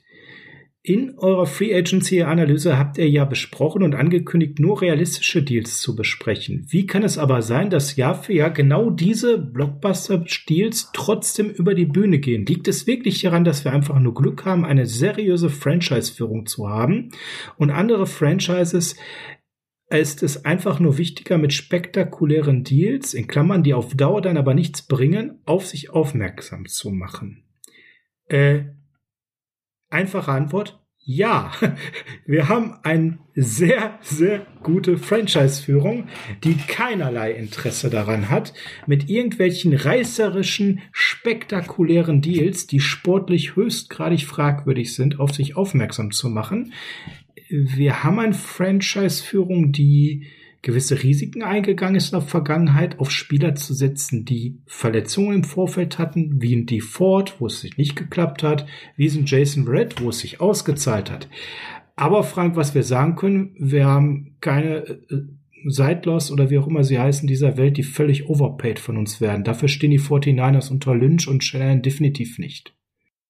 Also zwei Punkte. Erster Punkt ist, wir haben jetzt in den letzten Jahren Glück wenn ich an das Regime davor denke, hatten ja. definitiv nicht. Gut, gut, ne? gut. Wir reden ja nur bei jetzt. Wir über reden über jetzt. Führung. So, wenn ich dann mir jetzt anschaue, was die 49ers, äh, ich lese jetzt nur mal vier Namen vor, in der Free Agency an großen Verträgen verballert haben, dann können sich alle daran ablesen, wie groß der Erfolg daran war. Weston Richburg, Ah, Pierre Garçon, hm, Quan Alexander, hm. Malcolm Ach, Smith. da ist ja Marquis Goodwin noch gar nicht dabei gewesen. Das war ja auch kein großer Vertrag. Nee, den hatte ich größer in Erinnerung dann, als er war, weil mir da jeder Dollar wehgetan hat. Aber diese Verträge haben sich eigentlich alle nicht ausgezahlt. Da würde ich, wenn noch sagen, bei Pierre Garçon war es okay. Der musste dann leider seine Karriere beenden Genau. nach einem bösen äh, Hit im Aus. Äh, Nochmal schöne Grüße an die Eagles, wo es nicht mal eine Flagge für gab, wo eine Karriere eines Spielers beendet worden ist für einen illegalen Hit im Aus. Aber okay, naja, was soll's. Ähm, ja, grundsätzlich, äh, ja, splashy Moves sind hier und da toll und ähm, aber sie zahlen sich nicht so häufig aus. Wenn ich jetzt noch ein wenig zurückdenke, wie sehr sich die Fans der Cleveland Browns gefreut haben, als man für zwei First-Round-Picks und weiß der Teufel noch irgendetwas Odell Beckham ertradet hat, was hat der denen bis jetzt gebracht? Einen Kreuzbandriss und Der ist ja äh, Gerüchen zufolge gerade auf dem Markt. Der ist ja immer auf dem Markt, weil er gerade wieder irgendeinen Pup quer sitzen hat. Und Gerüchten zufolge, und Gerüchten zufolge ist noch kein Wide Receiver weggegangen, weil alle gucken, ob Odell wirklich äh, verfügbar ist. Also genau, flashy Moves war jetzt aber für mich in Weston Richburg nicht, weil als wir den verpflichtet hatten, war der definitiv das sportlich wert und danach ging dann diese Verletzungsachterbahnfahrt los, die nun mal ganz furchtbar war. Ähm, aber da war schon die Leistung dahinter gerechtfertigt. Ich glaube, Frank, der Jan meint eher so flashy Moves in Richtung von kann ich beim Signing schon nicht verstehen. Und die gibt's ja bei anderen Franchises. Wir gucken nicht in gewisse geografische Richtungen. Ja, wir sprechen gerade auch keine Teamnamen aus, äh, aber durchaus jedes Jahr immer wieder. Und äh, das hat natürlich was mit Ownership zu tun an der Stelle, mit äh, den Leuten, die da am Lenkrad sitzen und mit den Machtverhältnissen hinter den Kulissen. Da muss es manchmal auch flashy Moves sein. Ähm, mir spontan fällt immer ein anderes Beispiel aus einer ganz anderen Sportart ein. Wenn in Barcelona ein neuer Präsident gewählt werden muss, dann muss der immer einen neuen Fußballstar präsentieren. Ob der dann sportlich Sinn macht oder den Verein vielleicht sogar finanziell total ruiniert, spielt keine Rolle. Hauptsache der Präsident wird gewählt, so wie es auch gerade wieder war. Ja, und im American Football gibt es da durchaus ungesunde Machtverhältnisse hinter den Kulissen bei mehreren Franchises, wo das nicht so seriös geführt wird wie bei uns, wo dann sehr flashige Moves passieren, wo man sich tendenziell in Spieler verliebt, wo wir beiden dann große Fragezeichen haben und uns wundern, dass da so viel Kohle verbrannt wird. Das, Frank, können wir an der Stelle sagen, passiert so bei uns tatsächlich eher weniger. Ja, Gott sei Dank. Es ist tatsächlich Ruhe eingekehrt. Ähm, in den Jahren vorher mit äh, Trent Balky und äh, wo Jet York noch deutlich mehr äh, oder unerfahrener in dieser Rolle war und anscheinend auch keinen guten Gegenpart hatte, da haben die 49ers sich auch ein paar doofe Sachen geleistet. Gerade mit Drafts von Spielern und dergleichen. Das ist nirgendwo ausgeschlossen. Ich habe letztens da schon mal so gesagt, im Endeffekt ein Owner soll bitte nur die Schecks unterschreiben. Ne? Der General Manager soll sich um tatsächlich die Dinge kümmern wie Verträge und dergleichen und sein Front Office. Der Head Coach soll seine Mannschaft trainieren, die Spieler sollen spielen. Ne? Wer davon abweicht, es führt meistens nirgendwo Gutes hin. Ähm, gerne mal so in Richtung FC Hollywood, da Sascha auch gerade schon einen schönen Fußballvergleich gewählt hatte. Da steht man halt gerne immer in den Schlagzeilen, aber meistens nicht wegen Sch Oder wir gucken zu den Texans. Hm? Mhm. Genau, man steht gerne in den Schlagzeilen, aber selten wegen sportlichen Dingen. So, und wenn man jetzt allein schaut, es gibt so viele Beispiele aus den letzten Jahren, wo das einfach nicht hingehauen hat. Ne? Die, die Los Angeles Rams zum Beispiel, die haben so viel Dead Cap in den letzten Jahren an Spieler ausgezahlt, die man unbedingt verlängern musste und dergleichen. Und äh, die haben gefühlt 2929 den nächsten First-Round-Pick und dergleichen. Und die werden bis dahin immer und immer und immer wieder Spieler entlassen müssen und verlieren ähm, weil die die einfach nicht leisten können. Die haben immer einen so top heavy loaded Kader, dass du im Endeffekt immer vier, fünf Spieler hast, die dir schon 100 Millionen oder mehr pro Jahr wegfressen. Da wird das schwer, kontinuierlich ein Team aufzubauen. Und mir ist tatsächlich lieber, so wie jetzt gerade ein Beispiel, ein positives Beispiel wären die Buffalo Bills, die langsam ein Team aufbauen und wo du dann auch tatsächlich von Ja, Saison zu Saison ja. eine Fortentwicklung siehst und wo du einen Plan dahinter siehst. Bei nochmal zurück zu den Rams, den kleinen Schlenker. Boah, vor, vor anderthalb Jahren, da war Jared Goff der geilste auf der Welt, hat einen Bombenvertrag gekriegt und zehn Monate später ist er im Endeffekt auf einmal schlecht und weg und kriegt viel mehr Geld dafür, der dann nicht für die spielt. Genau wie bei Philadelphia, als da dann auch für die spielt. Ne? Philadelphia bezahlt einen gewissen Carson Wentz jetzt fast 35 Millionen, damit er nicht mehr für sie spielt. Also das sind so Dinge. Und man hat. Das sind so Beispiele, genau. Also geht gar nicht. Und man hat den Teut, man hat dafür Heinrich Haus und Hof verkauft. Ne? Zwei First-Round-Picks, zwei Zweitrunden-Picks und, und, und, damit man den überhaupt erstmal ertraden konnte. Und dann ist so ein Projekt nach drei Jahren oder was oder nach vier Jahren schon wieder weg. Und nachdem hat man dem auch vorher schon einen riesen Vertrag gegeben, über 120 Millionen und der Geier, wo man das noch gar nicht gemusst hätte. Nein, nein, nein. Und an der Stelle also mal ganz klar auch zu deinem zweiten Teil der Frage, Jan. Wir sind gegen so risky Moves, weil im Endeffekt äh, High Risk und selten high, halt High Reward. Und an der Stelle muss man mal einen Strich drunter machen sagen, hatten wir in unserer Franchise-Historie, hat uns ganz furchtbar zurückgeworfen und ist schön, wenn wir es nicht mehr machen. Genau, auf jeden Fall. Natürlich wäre hier und da auch die eine oder andere Verpflichtung, die wir uns mal wünschen. Ähm, keine Frage. Das passt aber halt oftmals dann auch nicht so ins System. Und da bin ich aber dabei, ich vertraue den Coaches. Wenn ich das Gefühl habe, dass die einen ordentlichen Job machen, wie ich das jetzt bei Kyle Shanahan und auch bei General Manager John Lynch und Adam Peters äh, den Gedanken habe, bei den Coaches davor, so bei, keine Ahnung, Jim Tomsula, Chip Kelly und was da alles so rumgelaufen ist. Und selbst bei Jim Harbour habe ich den, habe ich ganz viele Moves einfach nicht verstanden.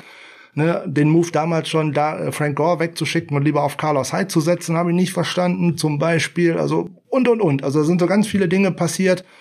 Ähm, die ich eigentlich nicht mehr habe. Und ich bin auch eigentlich froh, dass man äh, aktuell nicht mehr so einen Coach hat, der so medial so komische Dinge raushaut und auch da immer wieder irgendjemanden angreift und irgendwie immer Öl ins Feuer gießt. Weil ich glaube, das tut dir im Endeffekt auch persönlich keinen Gefallen, weil du kriegst es immer nach und nach irgendwann wieder eingeschenkt. Und das ist, äh, ich möchte sportlich auf dem Feld überzeugen und ich möchte da gewinnen, weil nur da zählt es weil ich mein Gesicht dafür häufiger im, äh, in der Presse gesehen habe und da einen schönen Spruch rausgenommen habe, da gewinne ich nicht durch. Und das ist immer das Problem. Ja, Frank, dann sind wir bei der letzten Frage für unsere Mailback-Folge angekommen. Die fand ich auch noch mal ganz spannend irgendwie. Jetzt bin ich gespannt. Äh, der San, San, da hatten wir schon, der Sandro leider abgeschieden. Sandro, nee, irgendwie hat geschrieben, hey, lieber Frank und Sascha, hey Sandro, ich wollte wissen, ob es schon vorkam, dass gewisse Teams sich nicht bis zur vorgegebenen Zeit an den Salary Cap halten konnten und was für Konsequenzen es gab. Und was mich noch interessieren würde, ob der Staff und Trainer auch ein Salary Cap haben. Freue mich auf die neue Folge. Ihr macht das spitze. Lieben Grüße aus der Schweiz. Sandro Rinner, hier steht's nochmal. Ja, ich grüße Rina, ich grüße zurück in die Schweiz. Wunderbar. Sandro, danke für die Frage. Ja, Frank, äh, der Salary Cap, den muss man ja irgendwie einhalten, so grundsätzlich. Das heißt mal so den ersten Teil der Frage. wir, hatten, wir hatten ja jetzt mal so ein paar Vereine, die waren so ein paar Dollar im Blick auf die Saints drüber. Und dann entstehen ja so ganz lustige, ich nenne das jetzt mal salopp Luftbuchungen. Entschuldigung, ich habe ja mal sowas wie Buchhalter gelernt dass ich da einem Taysom Hill einem neuen äh, Vierjahres-Monster-Vertrag gebe, der aber nur am Papier existent ist, weil ich durch dieses Restructuren dann wieder Salary Cap freischaufel und das haben die Saints jetzt gefühlt 723 Mal im Kader gemacht. Ihr merkt also schon meine Ironie da drin. Nur um erstmal am Stichtag, Frank, und da kommen wir ja zu dem Punkt, sie müssen alle am Stichtag in den Salary Cap, der vorgegeben wurde zum Beginn der Free Agency drin sein. Das muss und das geht nicht anders. Ja, jetzt haben die äh, Saints es tatsächlich mit einem sehr merkwürdigen Vertrag gemacht. Alle anderen Moves, die sie gemacht haben, sind tatsächlich nicht nur im Rahmen, sondern eigentlich relativ äh, alltäglich äh, in der NFL. Welche Möglichkeiten hat man? Spieler cutten, Verträge strukturieren. So, das haben sie gemacht. Cut-Opfer unter anderem Quan Alexander, ähm, Emmanuel Sanders. Ist halt so. So, dann werden Verträge neu ausgehandelt, Geld wird nach hinten geschoben. Ne? Der, der Cap von äh, Drew Brees wird sie noch ein paar Jahre begleiten, soweit wie man das immer hinten rausgeschoben hat. Aber das sind halt die Regeln. Die sind halt in der Cap-Hölle. Das bleibt halt. Aber sie müssen morgen, beziehungsweise doch morgen, am Mittwoch, um, müssen sie äh, um äh, 16 Uhr New Yorker Zeit tatsächlich mit den Top 51 Verträgen unter der Salary Cap sein. Ansonsten wird eine Strafe fällig. Welche Strafen gibt es? Geldstrafen. Es könnte sein, dass die Liga äh, die letzten äh, abgeschlossenen Spielerverträge einfach äh, auflöst. Im schlimmsten Falle werden auch noch Draftpicks abgezogen und das alles womöglich auch noch in Kombination. Da hängt halt immer drauf ab, was das macht. wow, so, wenn die Untergrenze unterschritten wird, ne, also unter die 87,5 Prozent, die über fünf Jahre ausgegeben werden müssen, haben wir vorhin schon mal kurz drüber gesprochen, dann muss man halt eine Strafzahlung machen, nicht an die NFL, sondern an die NFLPA, an die Spielergewerkschaft und dann wird da Geld ausgeschüttet. Jo, aber was, das ist noch gar nicht so interessant. Interessant ist, wenn ein Team tatsächlich unter dem Salary Cap, äh, ähm, über dem Salary Cap ist zum Stichtag, da gibt's auch tatsächlich persönliche Strafen. Da gibt es einmal Strafen für das Team, aber auch für die Verantwortlichen gibt's da Strafen. Und äh, das Ganze haben wir dummerweise sogar noch an einem Beispiel, das sogar die 49ers betrifft. Äh, nämlich im Dezember 2000 sind die 49ers mal für einen Versuch, die Salary Cap ein wenig zu umgehen, wo man sozusagen die bisherigen Regeln äh, zu weit ausgedehnt hat, äh, bestraft worden.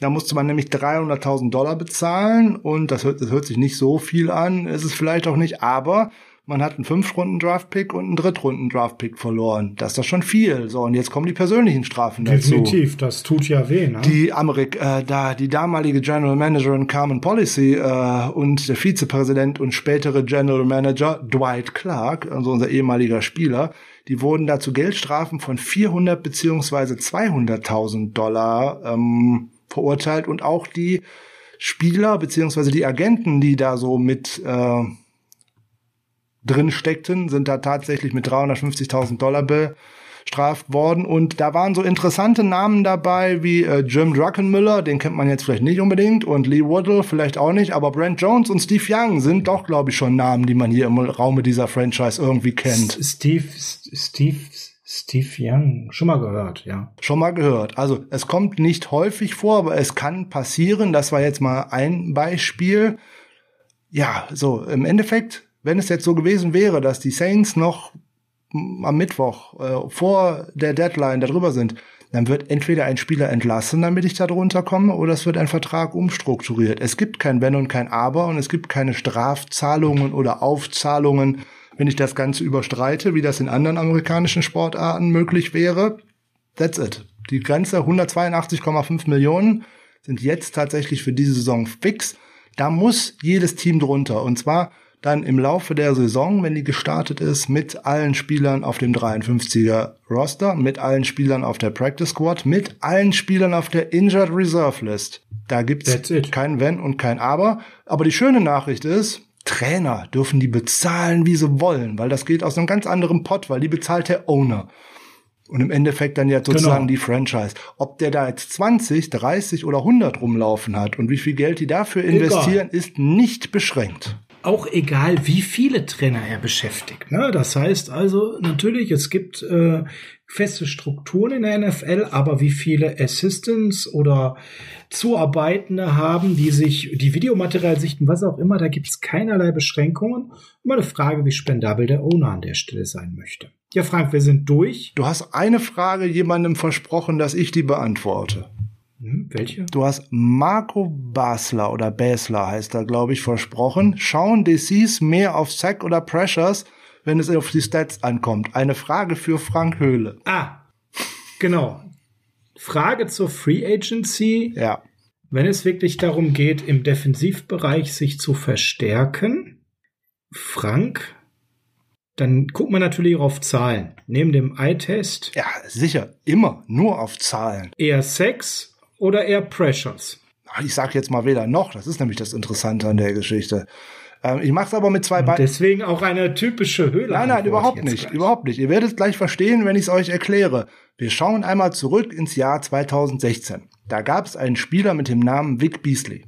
Da hat er tatsächlich eine einzige Saison hingelegt, da war er Weltklasse, nämlich 16 Sacks, 65 Total Pressures.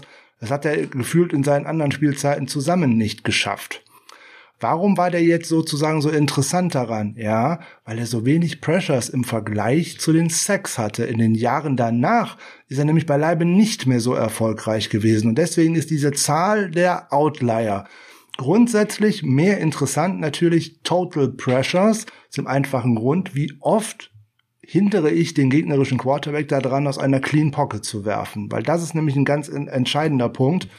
Aber worauf ähm, die NFL-Teams eher schauen, ist das sogenannte PRP. Was ist das denn nun wieder?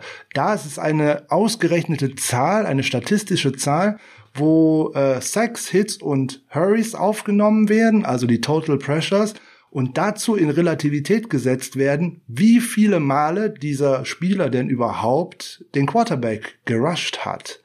So, und da kommen wir nämlich wieder in die Saison 2016 zurück.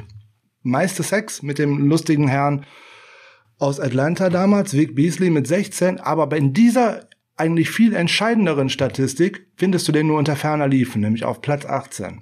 Da war er nämlich nur mit 8,1. Angeführt wurde das damals von Von Miller, weil der viel effektiver war in seinen Pass-Rush-Snaps. Und wenn man jetzt in der, auf die letzte Saison schaut, Joey Bosa war da der absolut effektivste, nämlich mit 10,6. Der hat nämlich nur 327 Pass-Rush-Snaps gebraucht für 61 Total Pressures während andere da eine viel, viel größere Zahl an eigentlichen Snaps drauf gebraucht haben. Hier Kerry Hyder zum Beispiel ist bei den 49ers, äh, hat 416 Pass Rush Snaps gebraucht für 55. Also liegt auch bei dieser Rate deutlich darunter. Da liegt er nur bei 7,7, während äh, Joey Bosa bei 10,6 lag. Ganz lange während äh, der Saison bis zum 11., 12. Spieltag lag der gute Kerry Hyder da auch viel, viel weiter oben in dieser Liste. Aber dann zum Schluss sind ihm die Körner ausgegangen und dann musste er halt viel zu viele Snaps spielen. Ich hoffe, die Frage ist so halbwegs beantwortet. War für mich eine Höhle-Antwort. Und das ist ganz positiv gemeint, ne? Keine Antwort von der Stange, ich nehme eins oder das andere, sondern sagt weder noch und ich habe was Fundiertes in der Hinterhand. Frank, wir sind am Ende eines äh, zwei Stunden Brettes angekommen. Bevor wir die zwei Stunden knacken und Beschwerden kommen, schmeiß uns doch raus. Ja, viele, viele Fragen. Da bedanken wir uns natürlich herzlich für. Wir hoffen, wir haben auf alle so zufriedenstellende Antworten gegeben. Die Fragen, die heute nicht drangekommen sind, nämlich zu Compensatory Picks, zur Draft, zu Spielern in Richtung Draft und, und, und, zum Strength of Schedule. Wir haben die nicht vergessen. Die stehen hier schön auf dem Spreadsheet. Da denken wir schon dran. Das passt aber jetzt noch nicht so ganz zu dem aktuellen Thema, aber aufgehoben ist nicht aufgeschoben. Na, Sascha, in dem Sinne, geht's jetzt natürlich wieder mit Heart of Chrome und California, auch wegen den schönen äh, Einkommensteuern mit 13,6 Prozent, raus aus der Folge. Schöne Woche und wir hoffen auf schöne Nachrichten von den 49ers. Macht's gut, bis bald. Macht's gut, ciao.